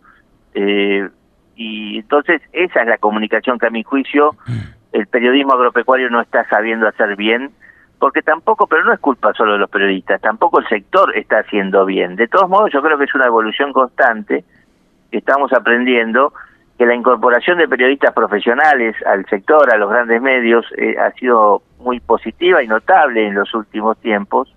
Eh, esto sirve un poco para, eh, por lo menos para dar discusión cuando se diseña una tapa en el diario Clarín o, o, en el noticiero, qué sé yo, de la Nación Max, quizás hay una voz de, de un periodista agropecuario que con mayor conocimiento atempera o mejora la situación del sector, la posición del sector. En esto hemos mejorado un poco, pero falta un montón porque la verdad que este, hay un grado de desconocimiento eh, y de prejuicio muy grande en las sociedades urbanas que, que, es necesario desmantelar, volviendo al inicio de, la entrevista, digo, pensando en la gente, en la gente que conforma el sector, no pensando en, en las empresas ni en los grandes números de la macroeconomía, que también son necesarios, pero pensando en la gente, porque hay un montón de gente que se siente desentendida eh, y casi abandonada a su suerte en el sector agropecuario, no solo en el pampeano, en las economías regionales sobre todo, y que merece otra consideración del resto de, de los argentinos. Eh, hay, hay sensaciones de abandono muy grande en el sector. Por medio de eh, WhatsApp, por medio de WhatsApp eh, me llegó y después entré en el canal de YouTube de Bichos de Campo una entrevista de un colega tuyo de tu de tu medio de Bichos de Campo a Giacobbe. ubicás la entrevista. La, la, verdad es que es una entrevista muy interesante, muy interesante porque, y yo eh, trabajo también en el sector, eh, trabajo en el sector, me desempeño en el, sector como, como, digamos, como emprendedor o como mini empresario, por así decirlo, y en un grupo de discusión eh, de WhatsApp el sábado estábamos hablando del tema empatía, de ver cómo, cómo el campo y cómo nuestro sector puede llegar hacia la sociedad. Es como que eh, la sociedad ya no, no, digamos, no sé si está tan bueno este discurso de que nosotros somos los que trabajamos y ustedes son a los que eh, sostenemos. Me parece que eh, ese, digamos, si la, si la comunicación del sector, que es la que yo veo que la mayoría del sector hace, del sector agropecuario hablo, y hablo de los productores y hablo de los productores que toman un micrófono y dicen, nosotros somos los que generamos la divisa, nosotros somos esto, nosotros somos lo otro, nosotros somos nosotros somos el papá y ustedes son que el resto. en ese sentido iba esa entrevista. ¿Cuál es tu opinión al respecto? Que es agraviante, que es agraviante y es un error, es un error eh, que ya hace carne en muchos productores que se sienten los salvadores de la patria.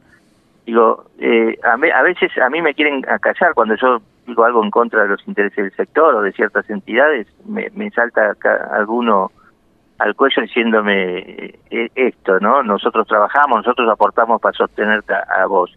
Yo estoy seguro que ningún, casi ningún productor agropecuario trabaja lo que trabajo yo, que hago otra cosa totalmente distinta que es periodismo. Eh, y, y, lo mismo deben decir los obreros del tren que va a Morón a las 5 de la mañana, las empleadas domésticas, eh, digo, un montón de gente. Entonces, apoderarse eh, de ese discurso me parece agraviante para el resto de los argentinos que en general incluso disfrutan muchas menos cosas de las que disfrutan los productores. Por ejemplo, mirar al cielo y ver el sol, eh, o, mirar el horizonte. Acá en la ciudad muchas veces hasta perdemos de vista que existe un horizonte. Entonces, eh, es agraviante para el resto de los argentinos, es una pésima estrategia de comunicación. Eh, la estrategia debiera ser absolutamente distinta en términos de que somos parte de un colectivo que en todo caso no nos consuela a ninguno, eh, que somos parte del mismo problema y, en todo caso que todos tenemos la misma posibilidad. No es que el campo nos da una posibilidad al resto de los argentinos. Eh, en todo caso, eh, necesitamos del campo entre todos y necesitamos de los productores, por supuesto, eh, como parte de un colectivo, no como salvadores de ninguna patria, sino como parte de, un proceso de recuperar, de evitar que este país que queremos tanto todos eh, ingrese los niveles de decadencia en los que ha ingresado, o que salga, que empiece a asomar la cabeza. Eh, para eso el campo es, es eh, debe articular un discurso como parte de la comunidad. Lo que pasa es que muchos productores se sienten agredidos, a veces con razón, la presión impositiva es grande, pero no solo para ellos la presión impositiva es grande. Los, los productores, como dije, hay un estado de abandono, la política pública les extrae recursos, les exige en términos sanitarios, en términos, los, los trata de asesinos, eh, eh, y es verdad, eh, hay un ataque, hay un ataque sistemático, ¿cierto? Eso lo hablábamos hace un par de semanas, lo entrevistamos a Bumper Crop y, y, y, él, digamos, de alguna manera justificaba la posición de, del agro respecto de como un mecanismo de defensa, porque dice, ¿quién recibe en Argentina, en perdón, en qué país del mundo se reciben los agravios desde el punto de vista de las autoridades nacionales, nuestro el gobierno, etcétera, a los que producimos? Por otro lado, también... El caso argentino es muy perplejo, digamos, porque es cierto que no es habitual que eh, un sector, este, digamos, productivo de tanta significación y que además aporta buena parte de los impuestos y genera buena parte de los trabajos que hay en un país sea atacado por el Estado. Esto es una perplejidad, pero que sucede también con otros sectores. Eh, digo, esto de ser el, el, el ombligo, digamos, del mundo es lo que hay que un poco sacarse ¿Por qué? Porque hay que establecer paralelos. Eh, eh, no solo es que la política pública abandonó al agro, quizás lo agrede un poco más, pero la política pública abandonó a los argentinos en general, abandonó a la educación, a la salud, a la industria.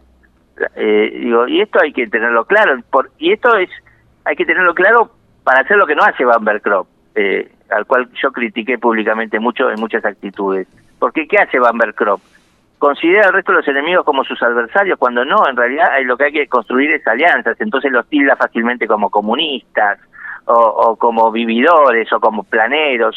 Muchas veces ahí está el error de comunicación del propio sector, que al sentirse agredido reacciona como un perro eh, encerrado, ¿viste? Mordiendo. Eh, y, la verdad que si uno pudiera establecer un diálogo mucho más sensato y racional y, y ver que somos todos parte del mismo colectivo que se está hundiendo, o sea, estamos en el Titanic y nos estamos hundiendo todos, eh, nos daríamos cuenta que en principio tenemos que ayudarnos. Y si además percibimos que la gente de la ciudad y los trabajadores están en mucha peor condiciones que Van Club y compañía, porque no tienen ni un campito, ni una No, no lo personalicemos, Matías, pues si no entramos en la pero Digo, no, no, pero es que es un caso muy arquetípico, con el cual yo he escrito, digamos, haciendo la crítica pública. Me parece un interesante caso de, ejercicio de comunicación para, para ver cuál es el error. Eh, el error es justamente ese, que muchas veces reaccionamos como un perro raboso. Bambercop tiene razón. Eh, lo que le impide la rabia ante el ataque a Bambercop y a muchos otros productores es descubrir que tenemos más cosas en común con el resto de la sociedad de las que pensamos. Te, eh, te va a hacer una pregunta, Mariano. Yo quería seguir, pero sí. ¿Cómo estás? Mariano. Molinari te saluda. Sí, ¿cómo andas, Mariano? Bien, bien. Matías, eh, yo quería ir un poquito más atrás todavía, ¿no? Eh, vos hablaste de, bueno, de, crear aliados y yo coincido en, muchas de las cosas que vos decís, pero yo a veces, un poco en línea con lo que vos decís, me pregunto, ¿no? Eh, ¿cómo, cómo, ¿Cómo comunicar desde el sector hacia afuera, hacia la ciudad, por decirlo de alguna manera? Y muchas veces digo, pero, pero vos, productor agropecuario, ¿sabés cómo está un taxista hoy en, una gran ciudad? ¿O cómo está un banquero? ¿O cómo está un, eh, no sé, alguien que trabaja en un comercio? Probablemente no tengas ni idea de cómo la está pasando, ni cuáles son sus problemas. Y entonces, ¿por qué pretendés que, que el taxista sepa lo que son las retenciones agropecuarias o, el cierre de las exportaciones. ¿no? Mi pregunta es, ¿es realista pretender que el resto de la sociedad conozca con cierto detalle la problemática del campo? ¿O no tenemos que ser tan, eh, hablando de, esto del protagonismo, ¿no?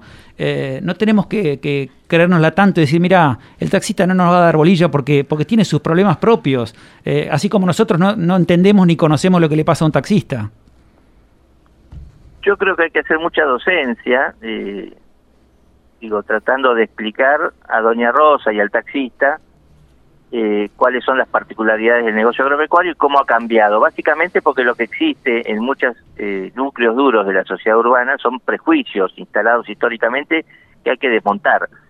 Esta percepción de que cuando vos cerrás las exportaciones de carne afectás solamente a, un grupo de grandes oligarcas, por ejemplo, es, es una percepción errada, porque en realidad estás mandando al muere a un montón de pequeños productores y además de economías marginales, criadores, eh, gente que no tiene más de 200 vacas.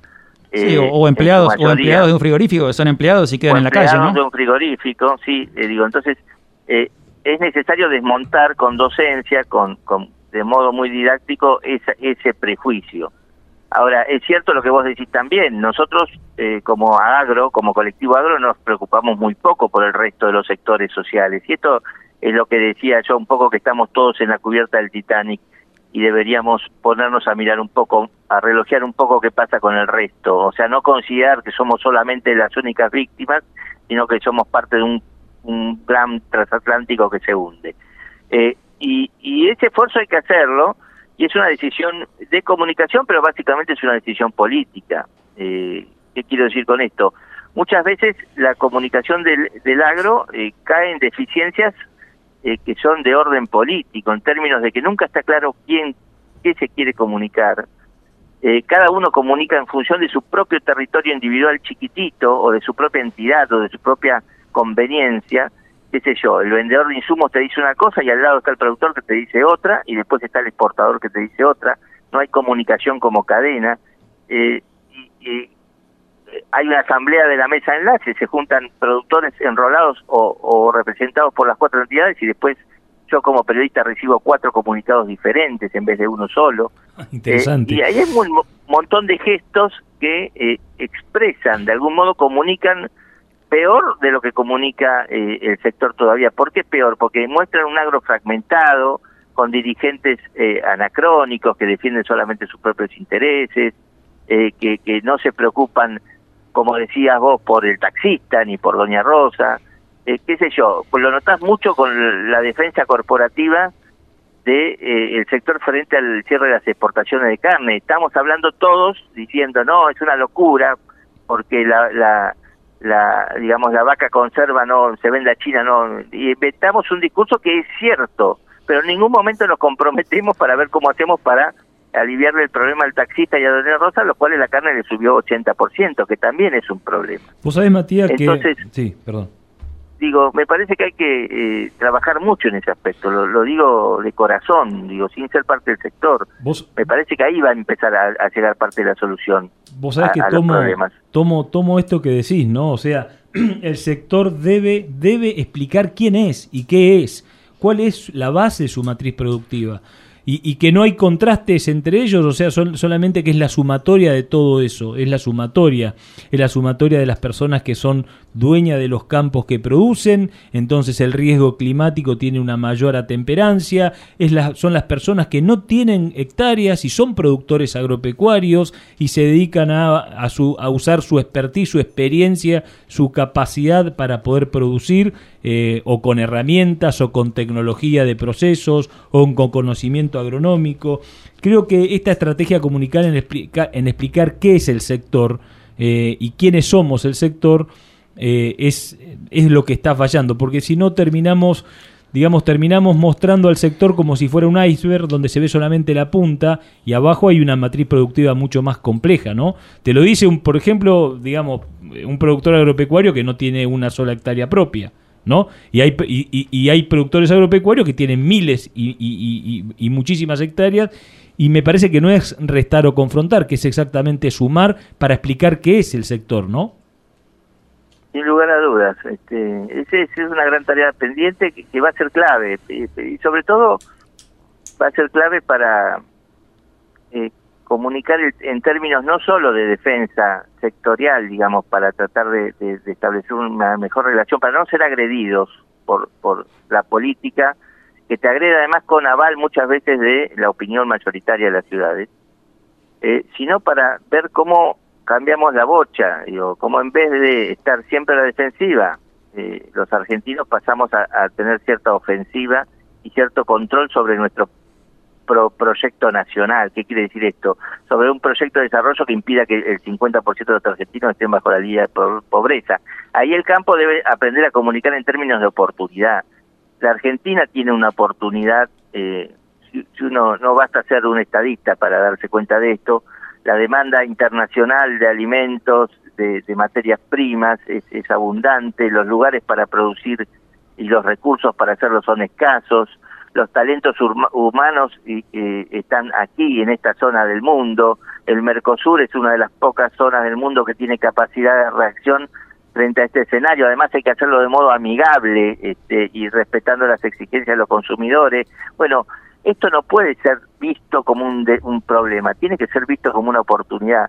Y no tiene que ser visto como una oportunidad solamente para el agro, sino una oportunidad para toda la Argentina. Esto es lo que hay que comunicar. Y en eso se involucran los sueños de un montón de gente, gente que no estaría dispuesta a llevar a su hijo a un lugar donde fumigan con venenos que son eh, cancerígenos, gente que quiere volver a repoblar el sector agropecuario, gente que apuesta con sus dos vaquitas aunque no sea dueño de un campo, un de, ese tejido del cual vos hablás. Eh, y, y, un tejido que llega hasta las ciudades y que da oportunidades para todos. La verdad que ese es el chip que hay que cambiar en algún momento. Yo el otro día me tocó moderar un panel por el tema del cierre de la exportación de carne, entonces todo el mundo se quejaba diciendo lo que había pasado con su actividad. El consignatario dijo, bueno, en 2006 cuando cerramos pasó esto, el exportador dijo, bueno, yo ya tuve que licenciar un turno, el productor dijo, se murieron 10 millones de cabezas, y yo dije, yo estoy podrido al hacer un periodismo de guerra, yo quiero contar historias lindas. Soy periodista agropecuario y mi, el 80% de mi tiempo lo dedico a contar conflictos. ¿Entendés? Me vuelvo loco. Sí, además, Matías, perdóname que te interrumpa, pero este, vos hablabas eh, recién hace un ratito hablando de que, de que es cierto y tal vez es correcto reclamar por los intereses del sector, ¿no? Y yo creo que hay muchas cosas que hay que decirlas, pero también hablaste de la oportunidad, ¿no? Estamos en, en una Argentina con 52% de pobreza donde hoy somos unos privilegiados en poder seguir trabajando. Simplemente el hecho de poder seguir trabajando ya es, es un privilegio. Hay mucha gente que está en la calle, mucha gente que va a quedar en la calle lamentablemente los próximos meses eh, y está en una situación desesperante. Y a veces eh, salir a, defender intereses porque se nos cayó un poco la rentabilidad suena poco oportuno, suena políticamente incorrecto, ¿no? Eh, hay que hacerlo. A ver, eh, un tambero que está produciendo hoy con una tasa de equilibrio o a pérdida, la verdad que tiene que decir, miren muchachos, yo estoy perdiendo plata y esto tiene que ver. Ahora, no se puede convertir en el centro de tu, tu mensaje. Eh, la queja constante, porque eso es abrumador para la gente que en la ciudad, además de este de estar bajo la línea de pobreza, quizás tampoco ve el sol, les quiero decir, o tiene que ir el subte a las 5 de la mañana, un subte seno, exponiéndose al coronavirus y a toda la tragedia cotidiana que muchas veces no nos ponemos a ver los demás. Eh, quiero decir, eh, hay que tener un poco más de empatía en serio, eh, no declamar empatía. ser empático implica ser solidario y la primera solidaridad tiene que ver con esto, con decir que somos parte de un Titanic que se hunde, pero el sector agropecuario claramente es la parte de los pasajeros que no se dieron cuenta y siguieron bailando. Exactamente. El, digo, el que el, el, problema lo tenemos con el con el, el, marinero que estaba en la sala de máquinas, que vio cómo empezaba a entrar agua. Esto es un poco entender que la verdad que la mayor parte de los yo conozco muchos tipos de productor, muchos tipos de productor eh, los chiquitos, los grandes, los medianos y los enormes. Este, he hablado con todos. Eh, sé que hay productores que sufren mucho, sé que hay habitantes de las comunidades rurales que sufren mucho y no son usualmente esos los que se quejan. Los que se quejan en general son este, otro tipo de actor, que muchas veces es un actor privilegiado y que debe asumirse como privilegiado en un país que además es bendecido por una dotación de recursos naturales importante. No quiere decir esto que deba ceder en sus intereses ni perder plata produciendo, pero sí tiene que ver con construir un discurso diferente donde pueda estar. Hola, me parece que perdimos comunicación. Sí. Con Matías. Eh, ahora vamos a reentablarla. déjame decirte que coincido en un 99% de lo que dice Matías. Realmente eh, qué, cierto es esto, ¿no? De, que tal vez a veces nuestro, nuestros reclamos eh, opacan nuestra, nuestra vida diaria, en el fondo nuestra realidad. Digamos. Hoy, como, como dije recién, y esto es mi opinión, eh, somos unos privilegiados, no porque seamos oligarcas o millonarios o mucho menos, simplemente por poder seguir trabajando, poder seguir pagando las cuentas y tener una economía como teníamos hace uno o dos años. Hoy, gran parte de la Argentina eh, no, no, no, no goza de este privilegio. Entonces, creo que es un momento eh, difícil, sensible para estar reclamando cosas si bien como dice él hay que hacerlo, porque en el fondo hay cosas que son injustas, me parece, o que creo que, hay que acomodar, eh, pero también no, no perdamos de vista eso, ¿no? Este, porque si no suena, suena desagradecido, ¿no? ¿Cómo, ¿Cómo nos mira alguien que está hoy sin laburo diciendo esta gente se queja todo el día? Bueno, creo que en eso, tal vez este programa, por suerte, eh, si bien me echamos un poco de, coyuntura, de este tipo de cosas, eh, o de hablar con algún, alguna gente gremial, eh, también vemos todas esas historias positivas, ¿no? Ahí, ahí estamos, Matías, ¿estás de vuelta? Sí, estoy de vuelta, no, sé cuándo se cortó. No importa. No, no, se cortó justo y Mariano estaba haciendo hincapié en lo importante que es este tema de la empatía no declamada, sino la empatía ofertada, ¿no? Ofrecer, digamos, ofrecernos. Yo lo digo siempre por un poco por, por, por, por tratar de entender, interpretar lo que vos tan, tan gráficamente decís que esa persona viajando en subte que hoy tiene una condición, digamos, de desarrollo y de posibilidad de desarrollo y de expectativas muy diferente a las que nosotros eh, podemos tener aquí en el sector, trabajando del sector. Yo te quiero hacer una pregunta. Eh, ¿Qué pensás, sin ir al tema, no, no, no, no, no estoy metido, no estoy metido en el, específicamente en cómo son las corrientes políticas, pero sí se ve en esta elección de Nicolás Pino eh, respecto de eh, el, nuevo presidente de la sociedad rural. La sociedad rural, por así decirlo, es justamente es en, quien eh, el gobierno o los gobiernos o digamos la sociedad de, que, que uno siempre, digamos, que ponen del otro lado de la brecha es, de la grieta es como el, la, síntesis de todo lo malo del sector, siempre lo, ponen así, yo no estoy diciendo que sea así para nada, ¿no? Pero digo, eh, pero lo que sí es cierto que ha habido dos cosas eh, trascendentes, o sea, que hubo una elección con una segunda lista, o sea que no fue un pase de, de, mando entre eh, los amigos, conocidos o gente de mucho laburo en una institución durante años que dice, bueno, hoy sos vos, mañana sos vos, pasado sos vos el presidente. Acá hubo un grupo que dijo, no, así como están las cosas, no eh, queremos hacer otra cosa o queremos proponer otras cosas. Eh, está bueno esto, ¿no? Como más allá de quién sea Nicolás Pino, está bueno, ¿cómo lo ves?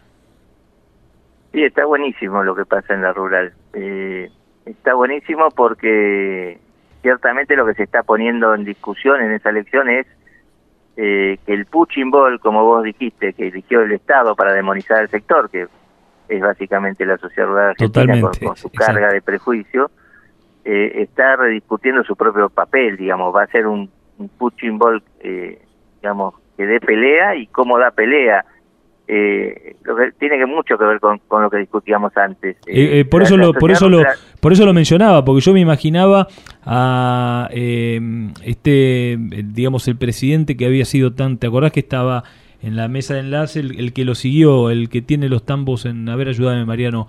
El Hugo Luis Biolcati. Biolcati, bueno, ahí Biolcati, perfecto, ¿ves? Biolcati es como una, era el Puchimbal excelente del gobierno en ese momento, ¿no? Porque era como la confrontación total, hasta en las manifestaciones, en las formas, en la forma en la que uno... Eh, en la altivez. en la altivez, en la que uno presente una confrontación. Y me parece que ahí eh, viene un poco con respecto a lo que estábamos hablando antes, porque tiene que ver con la responsabilidad social que tenemos nosotros, quienes accedimos, vos como periodista, Mariano como economista, Lola como licenciada en publicidad, yo como ingeniero agrónomo hemos recibido una formación, una educación, eh, estamos en una posición en la que necesitamos dar mucho más, o sea, no necesitamos mostrar mucho más fuertemente lo que pensamos. No sé si me explico a dónde quiero apuntar. O sea, hay una cuestión de responsabilidad del lugar en el que estamos.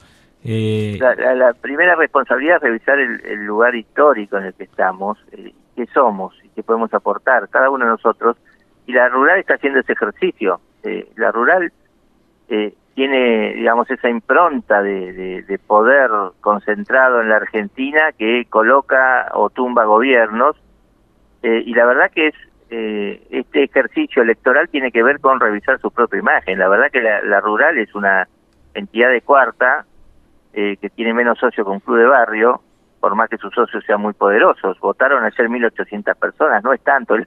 Es elección igual más concurrida en la historia. En un año normal, sin confrontación, votaban 600. Es un club de amigos.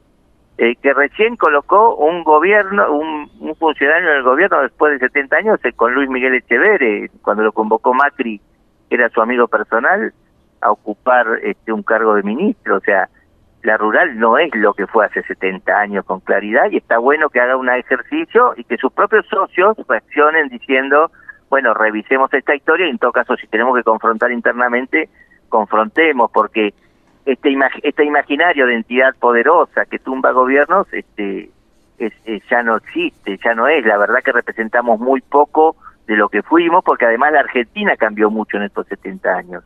Está muy bueno porque a Pino le toca encarnar eh, ese sueño de volver a tratar de construir una entidad representativa de los productores que hace rato que la rural dejó de ser, eh, digamos, por lo menos para para usarla como puchibol genérico, la rural es el campo, no, la rural no es el campo, en, realidad está vinculado mucho su, subsistencia a los cabañas, a los criadores, eh, al concurso y, la exposición rural de Palermo, eh, y en todo caso la altivez de algunos de sus dirigentes, pero la verdad que hace rato que dejó de representar al sector agropecuario y sus transformaciones. Bueno, Pino encarna de algún modo la, la expresión porque de hecho Pino fue en contra de los expresidentes, de, de Zabalía, de Croto, de, de bueno, de Biolcati, este, digamos, eh, tratando de, digamos, de, confrontar con esa lógica. Veremos si le da resultado o no, pero está bueno el ejercicio porque implica revisar lo que somos.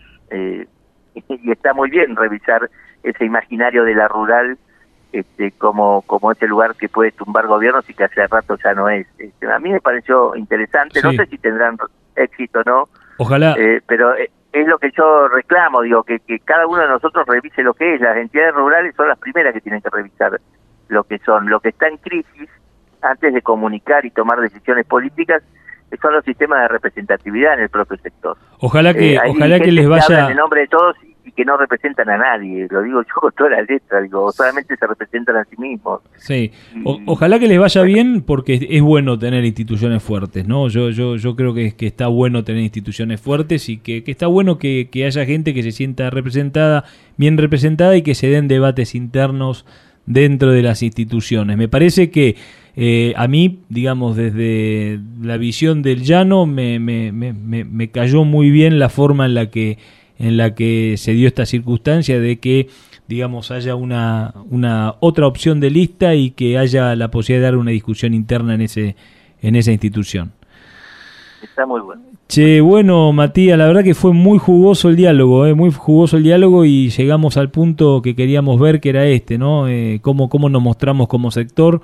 Y bueno, y ese es el compromiso, seguiremos en contacto seguramente, si te parece bien me, encanta, me encanta que haya además programas agropecuarios o gente que discuta sobre esto eh, y no repitamos la misma fórmula, que, que, nos preguntemos si estamos haciendo bien las cosas. Eso es central. Te, te, te, vamos a te vamos a ir eh, manteniendo al tanto de cómo nos va te vamos a pedir seguramente alguna referencia o alguna o alguna opinión respecto de nuestro hacer y te agradecemos mucho esta comunicación y esperamos poder contarte prontamente de vuelta en una conversación dale un, abrazo. un fuerte abrazo, Matías. Saludos. Chau, chau. Estás escuchando LU36 AM1440. Tu radio AM. Pinago, alimentos balanceados, animales bien nutridos, alimentos balanceados, concentrados proteicos, expeller de soja y aceite de soja, línea de productos bovinos, ovinos, equinos, aves, cerdos y conejos. Transforme su grano en kilos de carne, litros de leche o genética con máxima eficiencia. Tinago, alimentos balanceados, calidad certificada en nutrición animal. Visite nuestro sitio web www.tinago.com.ar. Innovación, tecnología, genética, rinde. Todo lo que necesitas para tu lote está en nuestra semilla. DS Hermanos, cerca tuyo y de tu campo. Representamos marcas líderes en semillas producción local de soja y trigo con tratamiento profesional de semilla. DS Hermanos, creciendo juntos. Te esperamos en Mitre 1855 de Coronel Suárez. Encontranos en Facebook y en Instagram. DS Hermanos Agro. Estás escuchando LU36 AM1440, la AM de tu ciudad.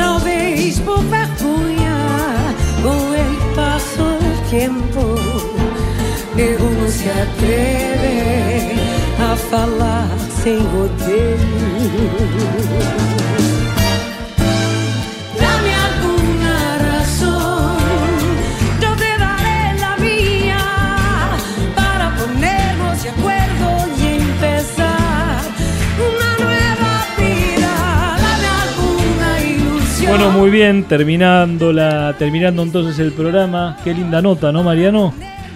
La verdad que es muy interesante, creo que tiene, tiene muchas cosas claras, Matías, desde mi punto de vista. Coincido con él, tal vez él este, tratando de ver un poco la cosa de afuera, eh, puede haber cosas que nosotros desde muy desde adentro no vemos. Tal cual, tal cual, tal cual, tal cual. Eh, creo que nos pasa mucho eso, ¿eh? les pasa y sobre todo les pasa a las autoridades que tienen responsabilidades institucionales, de gobierno, por ejemplo. ¿eh? Era uno de los ejemplos que dio en esta última, en esta última eh, exposición pública que tuvo en la en la mesa de Juan Aviale, el presidente lo dijo, ¿viste? O sea que es como que es muy difícil entrar, digamos, no caer en, el, en la cuestión del aislamiento, ¿no? Eh, y me parece que está bueno la visión de periodistas como la de Matías, que nos permite a nosotros mismos como sector salir del aislamiento y de pensar que somos magnificentes y que no existe el otro. Sí, siempre, eh, yo siempre critiqué un poco eso, a veces nos creemos los héroes de, la economía argentina y, claramente no lo somos, ¿no? Me, viene a la mente ahora eh, un mensaje que habrá circulado por, por Twitter o por WhatsApp, este, si el campo no trabaja, la ciudad no come o ese tipo de cosas. Bueno, yo le recordaría a los, productores agropecuarios que es cierto, pero para que el campo trabaje, por ejemplo, hay que fabricar una cosechadora que no se fabrica en el campo, o una sembradora, o cada vez que uno da un cheque, hay todo un sistema financiero detrás que está en las grandes ciudades que hace que todo eso sea posible. El campo necesita de la ciudad y la ciudad necesita del campo, y todos los argentinos que trabajamos aportamos y tiramos para un cierto lado.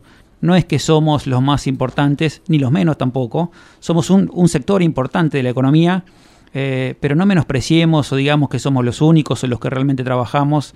Creo que no es así. Es cierto que eso genera eh, tal vez bronca y tal vez eh, eso hace que no nos oigan más. es natural cuando uno trabaja y está todo el día este, resolviendo problemas y generando valor que uno sienta que su trabajo es importante y a veces al no conocer otros trabajos le demos menos importancia. Pero no caigamos en esa.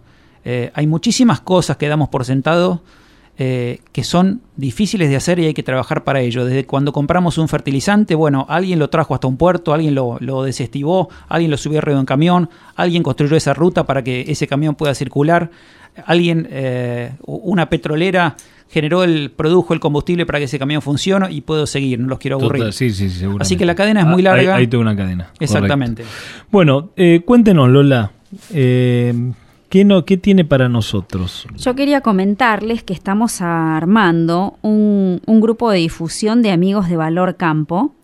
Así que interesante. Es, importante exactamente que nos pidan eh, a través del WhatsApp que mencionamos siempre al 2923 5749 59 o tanto al de Mariano o el que tenga mi teléfono eh, y los incorporaremos a este listado. Y también decirles que a todos los que nos pidan eh, participar de este amigos de Valor Campo van a participar de un sorteo de Joaquín Alberdi, unos vinos de Joaquín Alberdi, y de paso les cuento también que pueden inscribirse eh, o asociarse, mejor dicho, al Club del Vino, eh, pasando por la vinoteca por Avenida Alcina 332 o bien llamando al 2926 49 70 74. Así que por favor les pido avísennos a aquellos que quieran pertenecer a Amigos del Valor Campo. La idea es transmitirles eh, las notas, los temas y comunicar todo lo que, lo que creemos pertinente del sector. Sí, lo, lo, lo, que es importante es, bueno, uno venía difundiendo el programa a partir de, de listas de difusión, eh, los contenidos del programa. Y bueno, hubo gente que por supuesto decía, bueno, por favor, no, no, no, no quiero recibir, hay gente que le molesta recibir WhatsApps, eh, no quiero recibir esta lista, no quiero, no quiero recibir, sacame la lista. Realmente es complejo sacar de la lista y que es todo un trabajo que lleva mucho tiempo. Entonces lo que vamos a hacer es nos vamos a tomar el atrevimiento de mandar, de hacer una placa con esta invitación a amigos de Valor Campo. Los que tengan ganas de estar en la lista de difusión de Valor Campo ponen el dedito para arriba y ya está. Y armamos una lista de difusión porque la verdad que hay gente que reclama la información para que les, les hagamos recordar tanto los días martes como los días eh, viernes, que se repite el programa, les hagamos recordar respecto de, de lo que se dijo y también les hagamos llegar las eh, notas que cuando han sido subidas en términos de podcast a nuestra página web, ¿no? Así que vamos a intentar todos eh, eh, armar ese listado de difusión para que a partir de ahora esta gente que, que, quiera recibir la información la reciba y los que no quieran recibirla no la reciben y, no hay ningún problema. Buenísimo, déjame mandarle un saludo a, a José Bertola que ahí nos acaba de mandar un mensaje. Eh, agradeciendo esta última nota y, diciendo bueno que coincide con, la gran mayoría de las cosas que, se comentaron recién. Oh, bueno, bueno, muy bueno, muy bueno lo de José. Bueno, gente, ¿qué decirles? Lola, ¿algo más que haya quedado? Creo que ya hemos transmitido varias cositas. Simplemente decirles que hoy se nos escapó, pero también es el Día de la, de la Infancia. Así que un saludo a todos los, los chicos y de paso recordar que eh, esperamos que pronto puedan volver a, las clases ¿sí? presenciales. Eh, simplemente eso. Es muy importante eso para continuar con nuestra rutina del hacer familiar, ¿eh? las clases presenciales. Eso sería muy bueno, muy bueno. Ojalá que el virus empiece a, a, remitir, que se, que se, empiecen a bajar los casos. Para eso es muy importante anotarse en el proceso de vacunación, en las vacunas y ir a vacunarse. Anótense, gente, es lo que hay disponible, anótense, eh, vacunémonos todos y tratemos de dar, hacer nuestro aporte también al sistema de salud a partir de nuestra propia de nuestro propio cuidado y nuestra propia vacunación. Sí, que yo lo que les quería decir es que se anoten, no importa la edad que tengan, o sea, si se quieren vacunar, realmente anótense, no esperen que haya un comunicado oficial de que del rango de edad es tal o tal, anótense porque eso ayuda realmente a a que lleguen vacunas a cada uno de, los distritos, ¿sí? Y así sucede también en Coronel Suárez. Así que por favor eh, tengan eso en cuenta. Bueno, muy bien, Mariano, muchas gracias por tu aporte en el día de hoy y por todo tu trabajo de la semana. Lo mismo, Lola, gracias Iván por tu excelente recuperación de, Matías en la llamada perdida esa y, tu operación. Eh, terminamos un nuevo programa con un solo concepto tratemos de, buscar más armonía, de estar más en armonía, de, vivir un poco más amigos entre nosotros, tratemos de no de que no sea esto que decía Matías, ¿no? De que no estemos transmitiendo solamente noticias que tengan que ver más con una confrontación de guerra que con un hacer de todos los días. Gente, tendamos puentes, tendamos puentes entre nosotros mismos, tratemos de pasar este momento tan, este invierno tan especial y tan duro que estamos viviendo de la mejor manera posible y sepamos que el valor del ser, hacer y emprender es lo que nosotros queremos comunicar en este programa. Un fuerte abrazo y nos vemos en la próxima emisión de Valor Campo.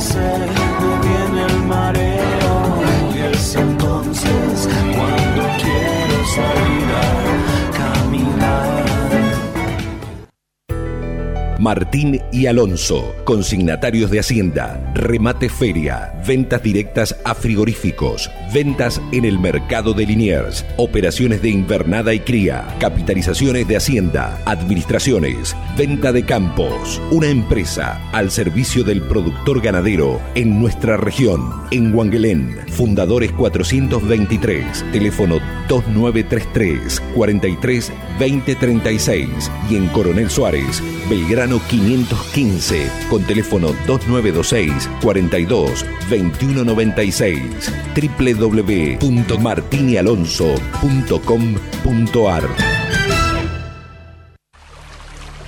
El agua es indispensable para la vida. Para maximizar el rendimiento de nuestros cultivos, es necesario cubrir los requerimientos hídricos en todas sus etapas de desarrollo. Regar Suárez brinda asesoramiento, diseño y desarrollo de proyectos integrales por medio de pivotes centrales, con el objetivo de lograr la mayor eficiencia posible. Para más información, diríjase a nuestra oficina ubicada en Brown 1404, al teléfono 2926 492537 o en nuestra página web web regarsuárez.com.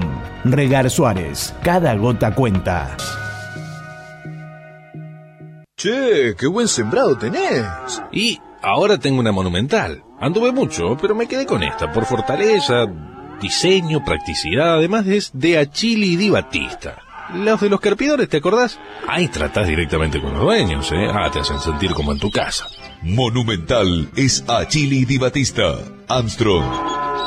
Representante en Coronel Suárez y la región, Trevor Agro, Maquinaria Agrícola.